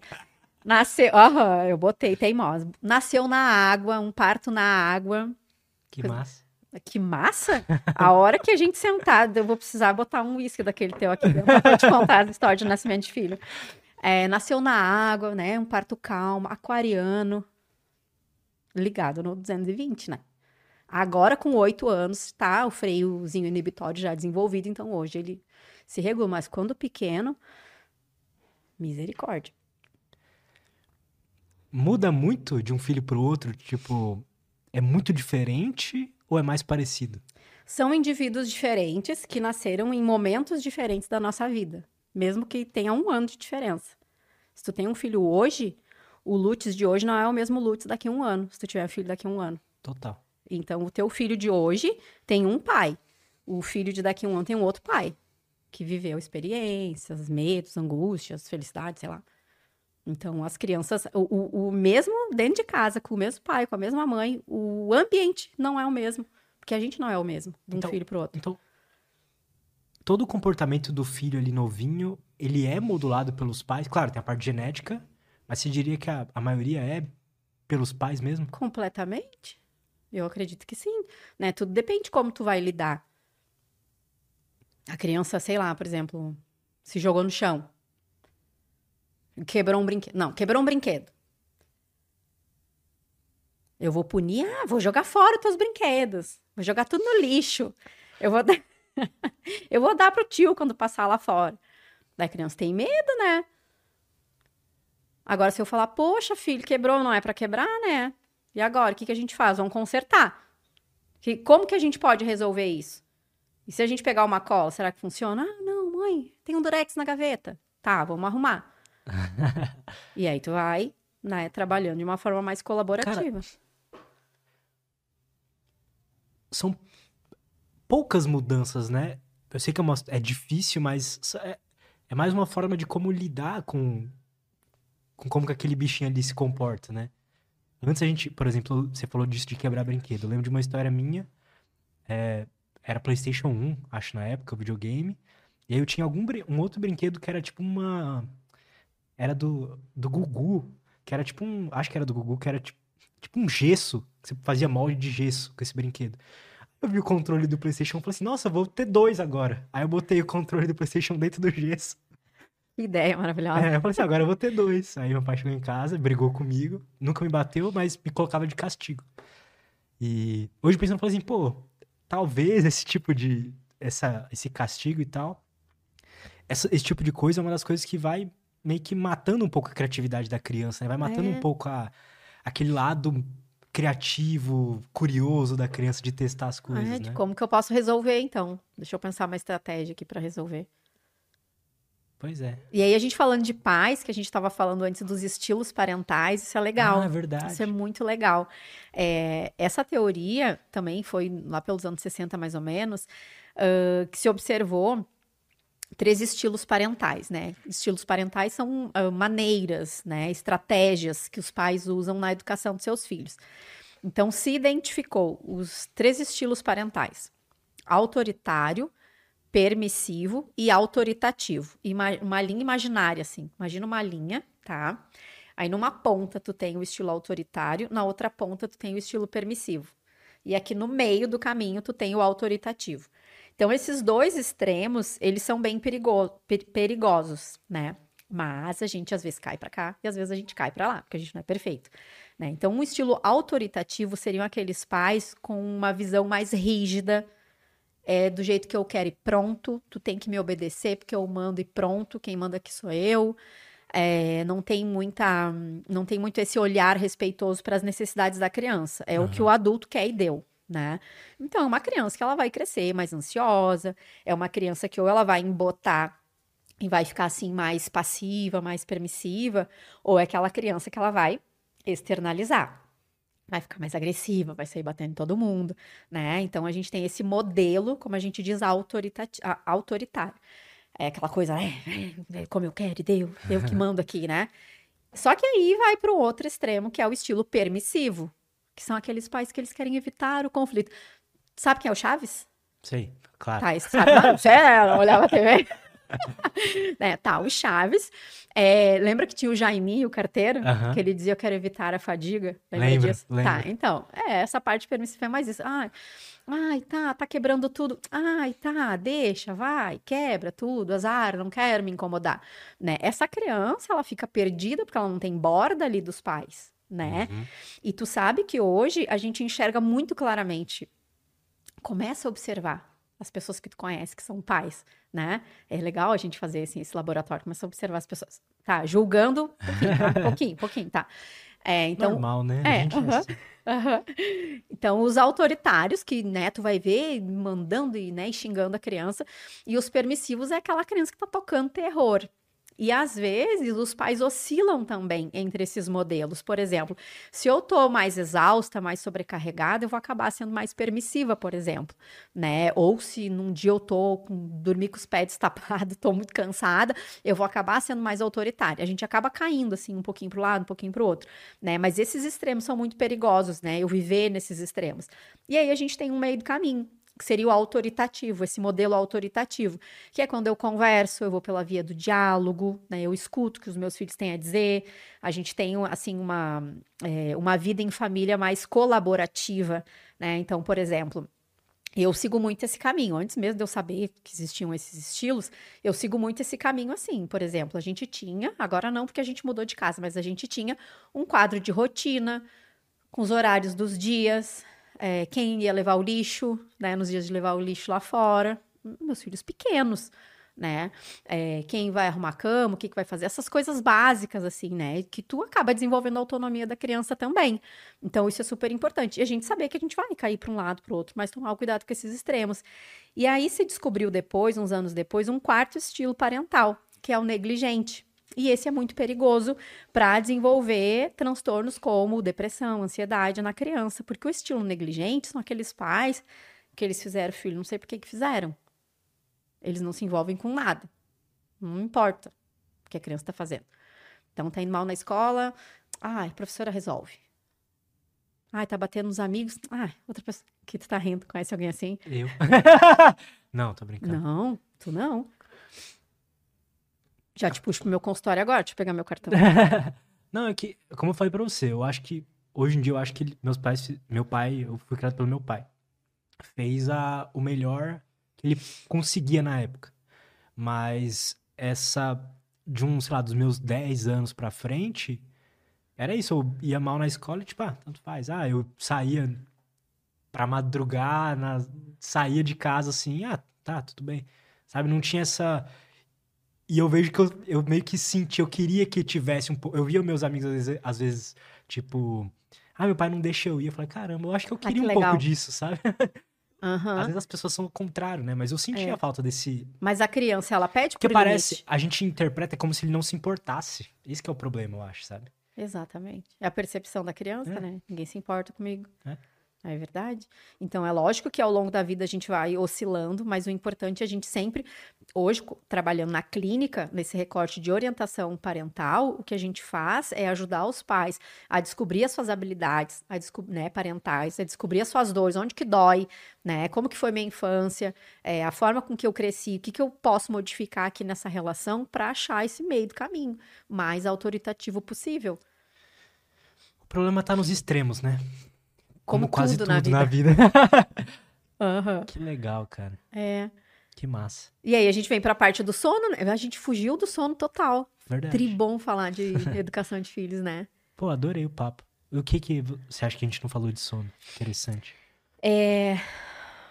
Será que as pessoas estão prontas para dar a importância devida que o sono merece? O sono das crianças? A entender mais sobre sono? Eu vejo que a maioria não. Só quem eu vejo que realmente se importa com sono é a galera do RD. Uhum. Tipo, a, a, a, população em geral, 90% das pessoas não tá nem aí pro sono, não entende a importância. Não entende a importância, Toma exatamente. café 8 horas da noite para dormir. Uhum. É, e acha feio, né? Uh, isso do, do, do, dormir cedo. Acha feio, verdade. É. Isso que é o pior. E nas crianças, uh, a gente, eu sempre explico assim para os pais, né?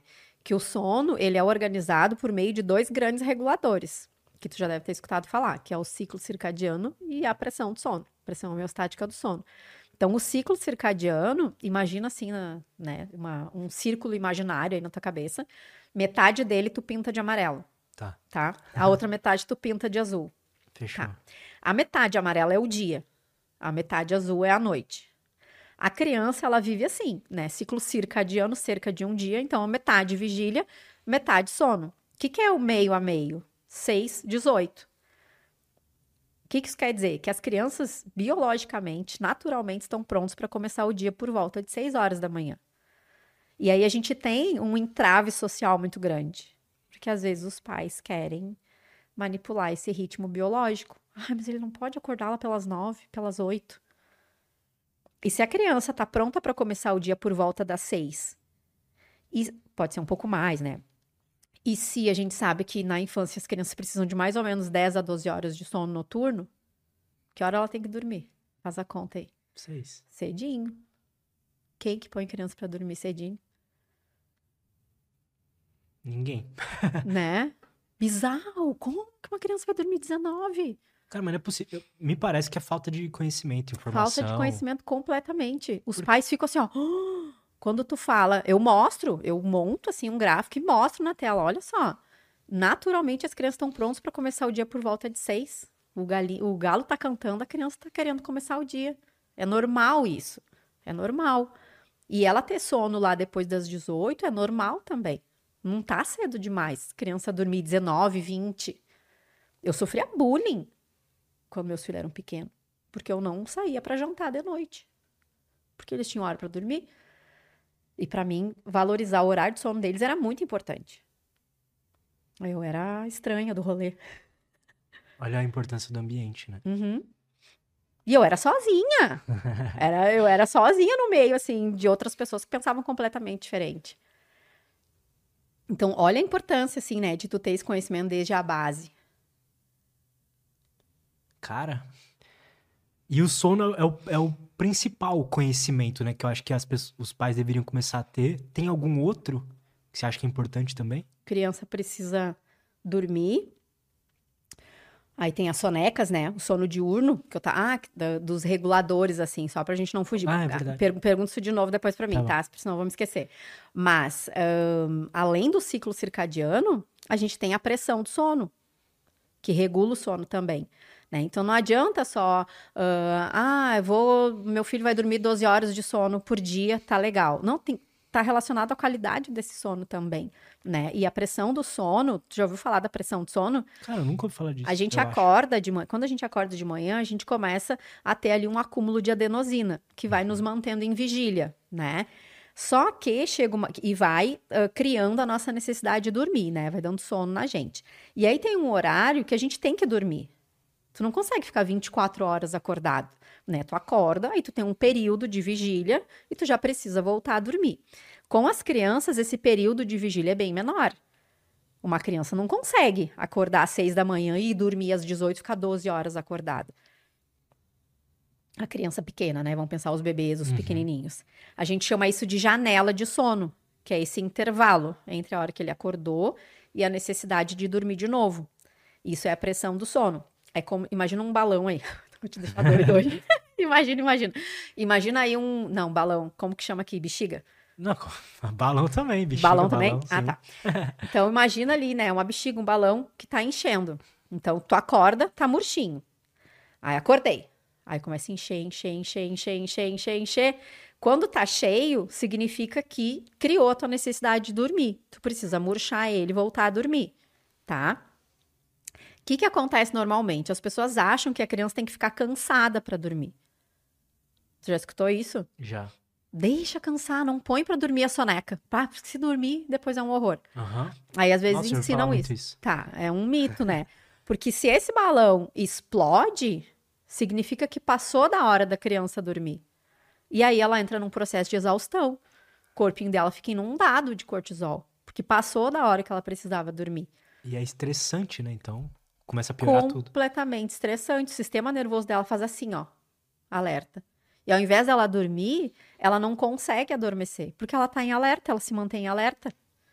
E aí os pais ficam brigando pra dormir, pra dormir, pra dormir. Tá na hora de dormir, tem que dormir, mas a criança não consegue porque ela tá cansada.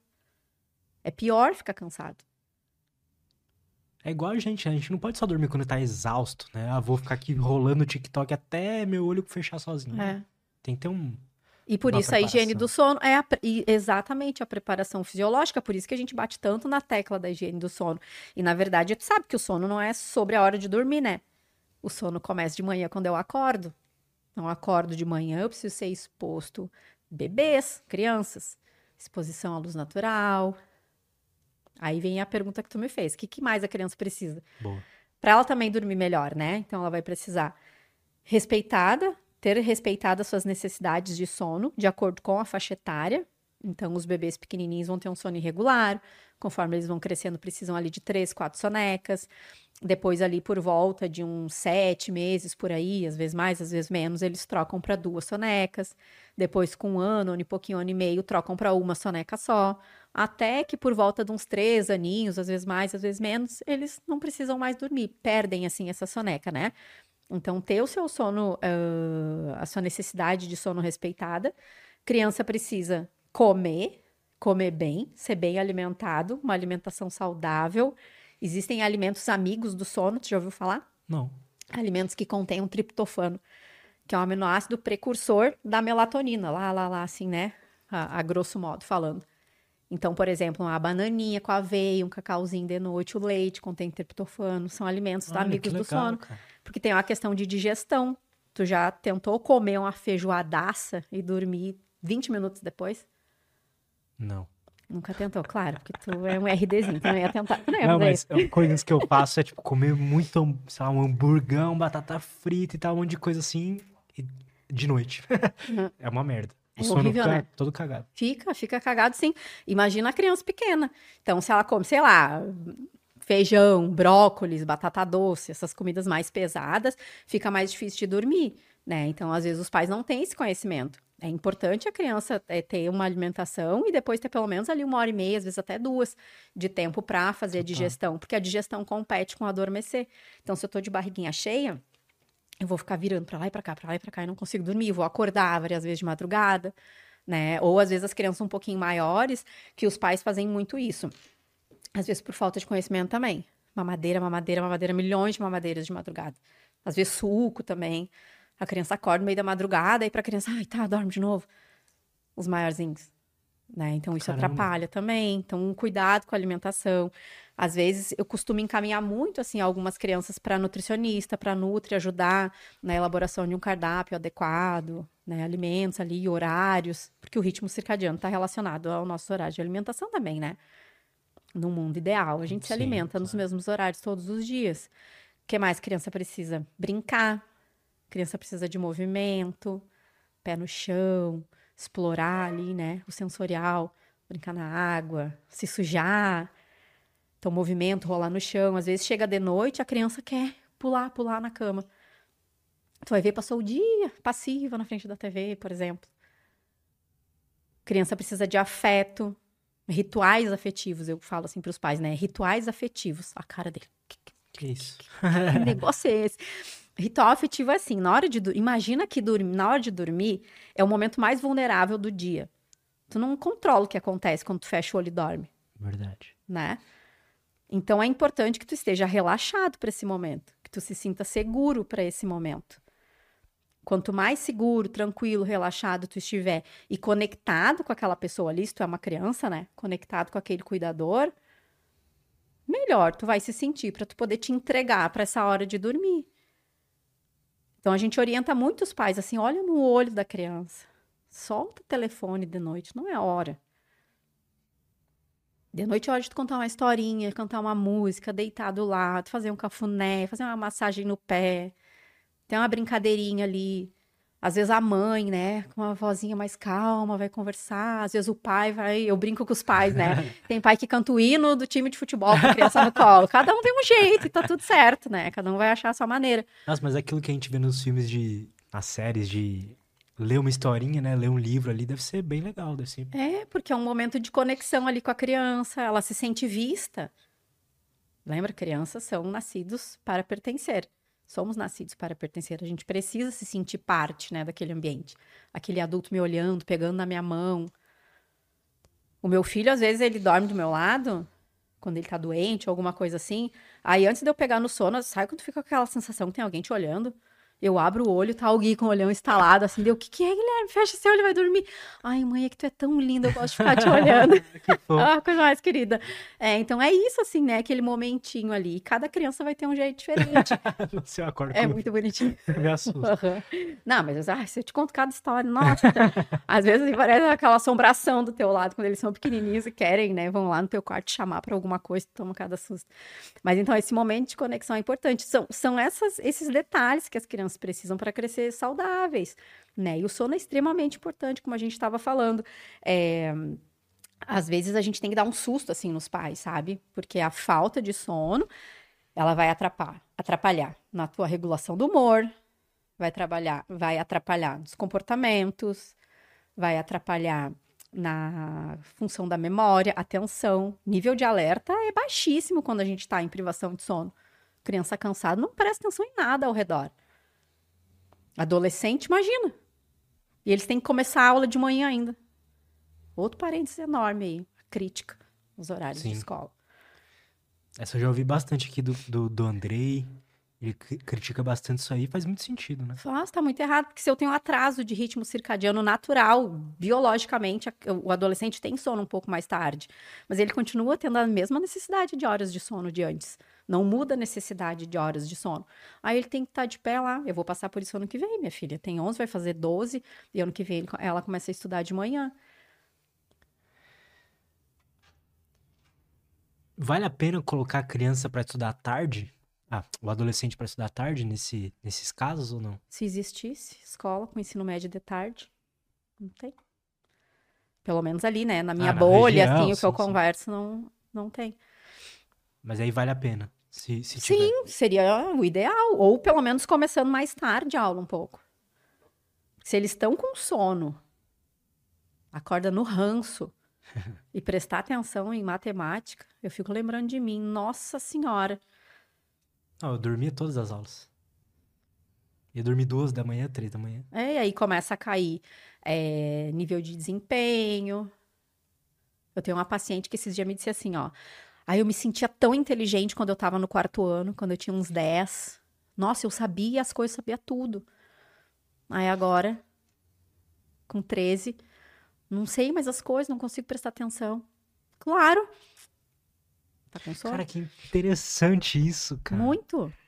Eu Claro, senti foi- exatamente isso aí. Eu era uma pessoa totalmente interessada na escola, nas matérias, gostava de tudo, só foi é, ensino fundamental 2, né? Uhum. Quando a matemática começa a ter letras e coisas assim. Mas assim, o horário muda, você... a escola fica mais engessada. É, também são mais professores, né? Às vezes a metodologia de cada um é diferente, né? Identificação, tem um monte de coisa, assim. Mas olhando para essa parte do do sono, me diz se, quando tu começou a estudar de manhã, lá ali na tua adolescência, que foi esses dias, tu, tu usava eletrônico de noite? Tu que é o cara Claro. do YouTube, dos jogos, né? Claro. Era... Eu gostava de usar de noite porque não Sim. tinha ninguém pra me encher o saco. Bem tipo do adolescente, que é o seu espacinho ali, né? Sim. E aí, os eletrônicos de noite, eles te deixam. É o teu ou é o meu que tá? Não sei. Deixa eu coisar aqui. Uma vibração. Parou. É, Tu, tu vai estar ali, né? Já com o teu ritmo mais atrasado. Aí tu não tem o que fazer. Aí tu começa a ficar no... E o celular, bom, tu sabe mais do que eu, porque tu trabalha com isso, né? Ele é feito pra tu estar ali. Pra tu estar ali. E hoje a geração rede social vai girando, vai girando, vai girando. Eu queria te perguntar sobre isso. Tem mais alguma coisa de sono que você quer falar? Um Importante. monte. Nossa. Pode falar. Não, deixa eu pensar. Isso que você falou é, é muito verdade, porque eu senti exatamente isso. E foi bem no momento quando eu tive, ganhei meu, na época não, na minha época, Na minha época, que abuso. mas era tipo 2010, 2011. Você não via tanto celular assim ainda. Não, eu não, eu não tinha internet no celular nessa. E aí, tipo, época e aí. não, eu não cresci com celular, sabe? E, a- e nem com, eu usava computador, tipo, que tinha na sala. Só que aí com 10 anos, 11 anos ali, eu ganhei o meu, meu próprio computador. E então, chegava à noite que meu sono já, agora eu esticava mais, né? Eu tinha computador ali. Então eu ficava, então atrapalhava mais ainda. Isso. Eu não, eu, dos 11 anos pra frente, 10, 11 anos pra frente, eu não me lembro, tipo, de uma noite onde eu não... Ou eu virava ou ficava até muito tarde. E ia pra escola de manhã cedinho. É. Faz, pra fazer prova. Nossa. E aí começa a ir mal na escola, as mães É, ficam apavoradas. Aí você começa a se achar burro, né? Uhum. E aí, aí desencadeia um monte de coisa, né? É. Desencadeia um monte de coisa. Os pais começam a achar que a criança tá caindo demais no desempenho, é, que não presta atenção, que tá desmotivado. Precisa ver quando chega a época de Enem, então. Os pais ficam, por que não estudou, não tá estudando, e não, não quer saber, e tá, tá, tá, e tá, tá, tá. Né? Esse, esse estímulo, assim, da, da, da tela é importante. Porque, claro, tela, primeiro, que é essa luz, né, azul, branca ali das telas, já é um inibidor de melatonina, da ação da melatonina. Então, ali já começa a dar um problema inicial. E o super estímulo é uma estimulação. O teu cérebro tá tu, tu, tu, tu, tu, tu. Não tem nada mais legal do que o TikTok pra, um, uma criança ou adolescente. Não tem É. nada mais estimulante do que aquilo Exatamente. E aí o cérebro não descansa, porque o sono é descanso. É uma limpeza que o cérebro faz ali, né? Dentro dos estágios de sono. Mas eu preciso estar relaxado para eu conseguir me entregar para esse processo do dormir. E que relaxamento que eu tenho se eu tô a milhão ali assistindo alguma coisa. Daí minha cabeça vai ficar fica pensando naquilo, né? No meu tempo, de noite, a gente escutava love songs da Rádio Cidade, pensando no crush da escola. Era o que tinha para fazer na hora de dormir.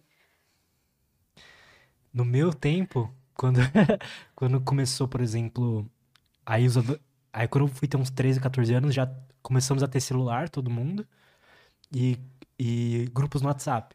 Então, por exemplo, se eu não ficava no grupo do WhatsApp de noite ou de madrugada, eu Tava faltando. tava- no dia seguinte eu, ia- eu não ia saber do que conversar, tava todo mundo conversando daquilo. Então você começa a ter que ficar na rede social pra, pra não se sentir excluído do grupo. É, um entrave social mesmo, né? É. Eu sou muito otimista com o futuro do mundo, mas isso eu sou um pouco. Eu fico um pouco pé atrás, sabe? Essa. Eu não sei como é que. Eu não sei como é que você enxerga isso, mas me parece que, tipo, alguma coisa vai acontecer com essas crianças que cresceram com celular e, e tela e rede social, um monte de coisa. É, eu acho que lá na frente a gente vai poder pegar essas amostras aí e estudar. Mas agora, o que, que a gente vê? Um impacto muito grande na autoestima dos pré-adolescentes, porque tu começa a se comparar com as influencers, com as youtubers, né? E não só comparar é, imagem estética, mas comparar o que eles têm, a mansão da fulana, os milhões de brinquedos que o fulano abriu. Isso é muito importante. E a gente segura, segura, segura as nossas crianças o máximo que a gente consegue. Mas chega uma hora que tu tem que furar a bolha. Porque senão a tua criança tá fora. Ela tá fora do contexto lá. Então, por exemplo, eu, eu não acho que criança tem que ter rede social. Sou super contra, assim, né? Quantos anos? É, na minha cabeça de, né, mãe, mãe psicóloga, eu dizer para minha filha, tu só vai ter rede social quando tu tiver um bom discernimento lá por uns 14 por aí. Ai, Lutz, santa, ai, tá rico. Que pode, inocência. vai, pode rir. Até eu vou beber uma água, porque é ridícula, né? Que inocência. Que inocente. Eu sou muito inocente. Hoje em dia ela já tem? Calma. Essa era a minha ideia, né? O uhum. que, que aconteceu? Quando eu separei do pai deles, eles ganharam um celularzinho, isso lá na pandemia, bem bagaceirinho, só para usar o WhatsApp para falar com o pai. Ok, beleza. Nem lembravam de ligar às vezes, não tinham assim esse hábito.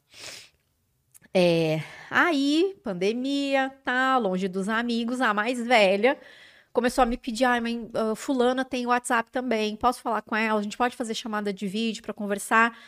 Claro, com dó, né? As crianças isoladas ali. O meu pequeno não tava nem aí, porque eu, eu morei num apartamento, eu morava num apartamento, me mudei para uma casa com pátio, cachorro, árvore para eles poderem correr. Então, para o pequeno não teve um grande impacto assim, até porque eu trabalho de casa, então eu conseguia estar tá ali sempre, né? Agora para grande, sim. Para ela, tipo, ela sentia muita falta das amigas começaram a, a se falar no WhatsApp. Aí no ano seguinte começaram a montar grupinho do WhatsApp. Tá, beleza. Aí sempre tem aquela que, ai, os, os shorts, aí encaminha videozinho, aí começa a ser legal, né? Olhar videozinho. E eu, até um belo momento, não, criança não tem que ter acesso à rede social, nem YouTube, nem Instagram, nem TikTok, nem nada. Aí minha filha começou a chegar em casa sabendo todas as dancinhas do TikTok tá? Como, né? Como se essa criança não tem TikTok? O meio, não adianta. Não como, Todo né? mundo sabe, né? Todo mundo faz. Eu não sei, não sei dançar, né? sei, né? mas todo mundo sabe. E, e aí, tá, mas eu segurando, numa boa. Pô, ela tem 11, né, Lutz? 11, fez 11 agora. E aí ela começou. Todo mundo tem Instagram, mãe. Todo mundo tem Instagram. O que, que tu acha que eu disse pra ela? Você não é todo mundo. Uhum, você não é todo mundo. Tá, eu ainda falei rindo, né? Eu vou te dizer o que a minha mãe me dizia, que eu não sou todo mundo e tal. Mas eu, na minha cabeça, pensava, não, vou segurar o máximo que eu puder, mas realmente acho que 11 ainda é muito cedo. Só ela não tem, da turma toda. Aí foi, foi questão trazida na psicoterapia dela. Aí tu começa a revisar valores. Tu começa a revisar valores, né? Aí tu começa a pensar estratégias. Começa a pensar estratégias, tá? Se eu autorizar, como que vai ser, os nossos combinados, os limites, e, e poder conhecer o teu filho. Então, eu me garanto na educação que eu dei até aqui, eu me garanto. Então, eu sei que ela sabe o que de podridão ela pode encontrar, e ela sabe que é para mim que ela tem que perguntar. Então, eu, a gente tem uma relação de diálogo muito grande. Se eu te contar tudo que eu tive que responder. Aquelas perguntas de pai, né? Mãe, que que. Como, como que nasce o bebê? Uhum. Né? Essas coisas assim. Então, eu sempre orientei muito eles, porque eles têm autonomia, né? De mexer na TV, escolher o que eles querem assistir. Eu sempre digo para eles: apareceu o conteúdo de adulto, é na hora perguntar para mim. E eu sou muito cuidadosa com classificação indicativa, né? Classificação etária de, de conteúdo e tal, de filme e tudo. E eu sempre junto, orientando, conversando, dialogando. Então eu confio muito nela. Confio muito. O pequeno tá nem aí, né? A única coisa que ele me pede é o. Esses, esses dias ele veio com essa. Ai, mãe, os meus colegas se encontram para jogar não sei o que lá online, sei lá que jogo. Deu, ah, não, não, não, não, pera aí. Oito anos aí também não, né? Muito pequenininho, calma aí um pouco. De deixa eu assimilar uma coisa de cada vez no meu, na minha cabeça de mãe, né? Mas a gente fica querendo ter esse cuidado, só que é diálogo, diálogo, diálogo. Porque vai acontecer e elas vão se comparar e elas vão achar que não tem o cabelo da fulana. Por isso que o diálogo é o mais importante disso aí tudo. É. Posso dar a minha opinião? Deve. O que que tu acha como alguém que trabalha com internet? Não só trabalho, mas eu cresci e nesse tu, mundo. consumidor, né? Isso. É, eu, eu pessoalmente eu amo a internet. Eu acho que ela é muito positiva para a infância. Mas calma. O problema não é a internet, ou o celular, ou o computador, ou o jogo. O problema é o ambiente virtual que você está inserido. Então, por exemplo, se você deixar sua filha. Um exemplo. É, ter um Instagram, por exemplo, o problema é que tipo de conteúdo que aquilo tá. Que tipo de conteúdo aparece para ela. Uhum. O grande problema disso tudo é que geralmente conteúdo infantil é criado de uma forma que, cara, é muito fácil você moldar o comportamento de uma criança. Então, tipo, os criadores de conteúdo infantil, sabem eles disso. sabem os pontos que eles têm que tocar para tipo, a criança ficar ali vidrada. Então, o grande problema que eu vejo é quais criadores de conteúdo que essas crianças estão vendo. Porque hoje eu vejo, por exemplo, um, lá, um canal Nostalgia. Já viu esse canal? Nostalgia? É. Canais de ciência no YouTube, canais de história no YouTube. Pô, eu acho que isso é muito legal para criança, para adolescente e tudo mais, sabe? Mas eu não sei se, por exemplo, o TikTok é uma coisa interessante. Eu tenho medo. Mas agora, por exemplo, alguns canais no YouTube, eu acho que, putz, é muito legal.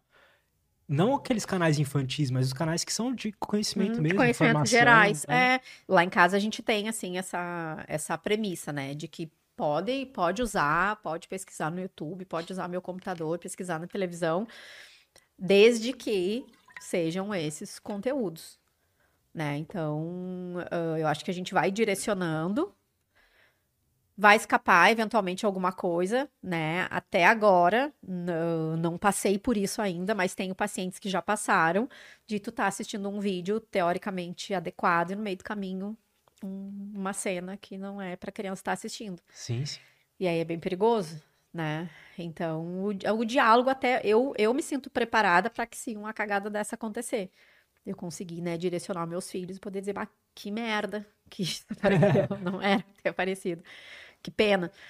Mas a gente não consegue estar tá ali é, a gente vai segurando, é igual a história do Todinho, né? Tu segurou, segurou, segurou até um ponto, chega uma hora que é, tu vai furar a bolha e vai, exatamente, né? E isso do curioso é o que eu explico muito para as mães. Às vezes as mães têm medo de conversar algumas coisas com as, com as adolescentes. Eu falo assim: muito melhor tu dar a tua orientação em casa, explicar do teu jeito e deixar a tua criança é, segura e confiar que pode te perguntar que tu vai responder do que tu ficar ali, né, te saboneteando e, ai, pergunta pro teu pai, ai, pergunta sei para quem. Não, você explica, ela quer saber de onde nascem os bebês, ué. Sabe explicar?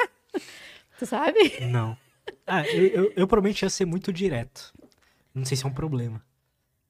É o que é, é, é o que é. é. é Vem pegar muito... o livro de biologia deles da escola, isso, tá vendo isso aqui? Então. Exato, perfeito. É o que eu fiz com os dois, os dois quando perguntaram. Porque se tu fica em meias palavras, a... qual que é o problema? A criança já sabe jogar no Google, no YouTube. E ela vai pesquisar. E se ela pesquisa, o que, que vai aparecer? Verdade. Vai aparecer. E nem sempre é daquele jeito. Não é para ser, né? Mas a cultura da pornografia tá aí. O que, que aparece se tu pesquisa? Verdade. Eu acho que esse é talvez o maior cuidado que tem que ter com. Eu não sei como é que é pras meninas, as crianças fêmeas. Mas para as crianças machos, é... eu lembro que desde o comecinho da internet, do, da escola, assim, os amiguinhos já falavam, tipo, ah, entra nesse site aqui e tal. Ai, gente, eu sempre fui muito inocente. É, tipo, Nunca 8 nem anos de sabia idade, que 9 isso anos de idade. Meu Deus, Lutz, eu tenho um guri em casa, É, sério? sério. Então, tipo, acho que isso é algo, é o mais perigoso, né? Porque, É.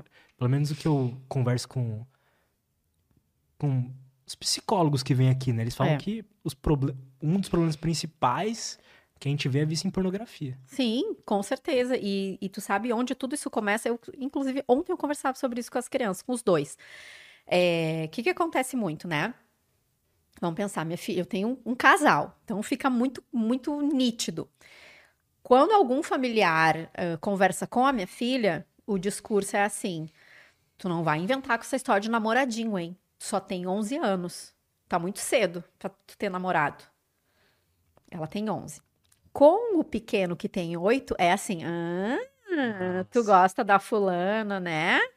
Hum. O que, que isso causa, você acha? Machismo estrutural, né? O menino cresce achando, né, autorizado a ser pegador, namoradinhas, a namoradinha. E a menina cresce sendo tolhida. Não, não posso ser feio. Nossa, Deus o livre. Claro que os guris vão são muito mais embaixo, né, do que a gente Muito, imagina. nossa. É lógico que os guris vão pesquisar. Uma das minhas primeiras buscas na internet foi mulher pelada. é Você não pegou o termo da Playboy, das Playboy do teu pai? Não, ele não tinha. Não. O meu pai ele já tinha DVD, CD, essas coisas. É muito jovenzinho. Ih, Não, mas as minhas primeiras buscas, eu lembro disso claramente. Eu, tipo, devia ter 7, 8 anos. No- gente. eu entrava no computador pra jogar, fazer outras coisas. Quando sobrava tempo, pesquisava mulher pelada. E não fazia nada, né? Sim, mas é a curiosidade. Oh! É a curiosidade. Aham, é a curiosidade. Né? Porque também é algo visto mu- muito como um tabu, né? É visto como um tabu. E os meus dois filhos lá em casa nasceram de parto normal. E a gente fala tranquilamente que as crianças nasceram pela, nasceram, nasceram pela perereca. e aí, às vezes, as outras crianças ficavam. Quando a minha filha contava, ela achava o máximo contar. É, é. Eu acho que volta pra aquela questão da, da informação, né? E, e educar.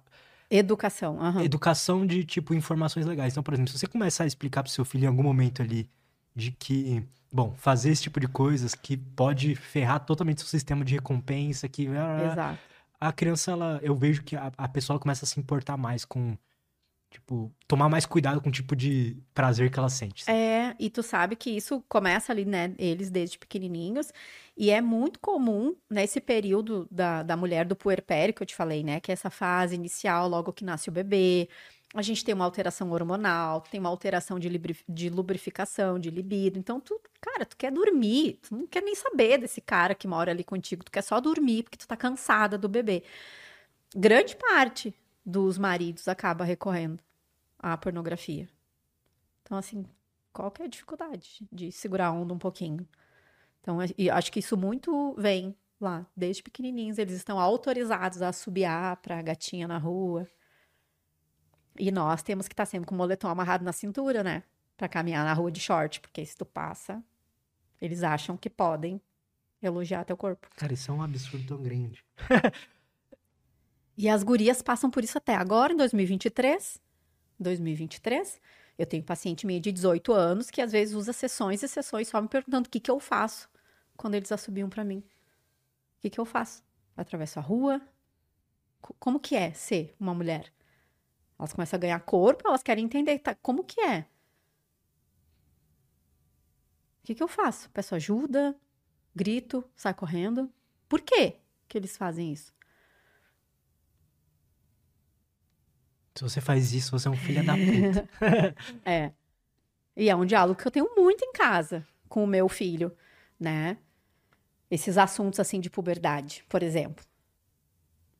Eu ensinei para minha filha quando, né, chegasse a época de menstruar, é assim que acontece. E ele escutando junto, eu falei: "E tu, se uma amiguinha tua um dia tu vê com a roupa manchada, empresta teu moletom para ela amarrar na cintura. Avisa para ela, pede ajuda para prof, uma roupa. Ajuda. Não seja esse cara escroto que acha, né? Eu vejo que essa geração tá vindo Bem melhor, forte. né? Vindo Eu numa acho. Eu acho. software melhorzinho. Eu acho. Eu acho, sim, acho muito bonitinho, assim, as crianças. Esses dias o, o meu filho, eles vão para casa do pai deles, uh, finais de semanas alternados. Então teve um período que toda segunda-feira ele voltava meio, meio bad vibes, assim, né? Com saudade do pai e tal, ficava meio, meio tristinho na escola de tarde. Aí um dia ele assim para mim, mãe, a minha colega fulana me perguntou por que, que eu tava triste. E eu só tava querendo ficar quieto um pouco sozinho. E eu, olha que bonitinho, Gui. Ela te perguntou por que, que tu tava triste. Ela identificou que tu tava diferente, se preocupou, te perguntar se tu precisava de alguma coisa e se colocou à disposição para falar contigo. Vamos olhar essa perspectiva. Olha que baita amiga que tu tem. Ai, eu não tinha pensado nisso. Eu só queria ficar quieto. Deu, não, tudo bem, mas tu poderia dizer para ela.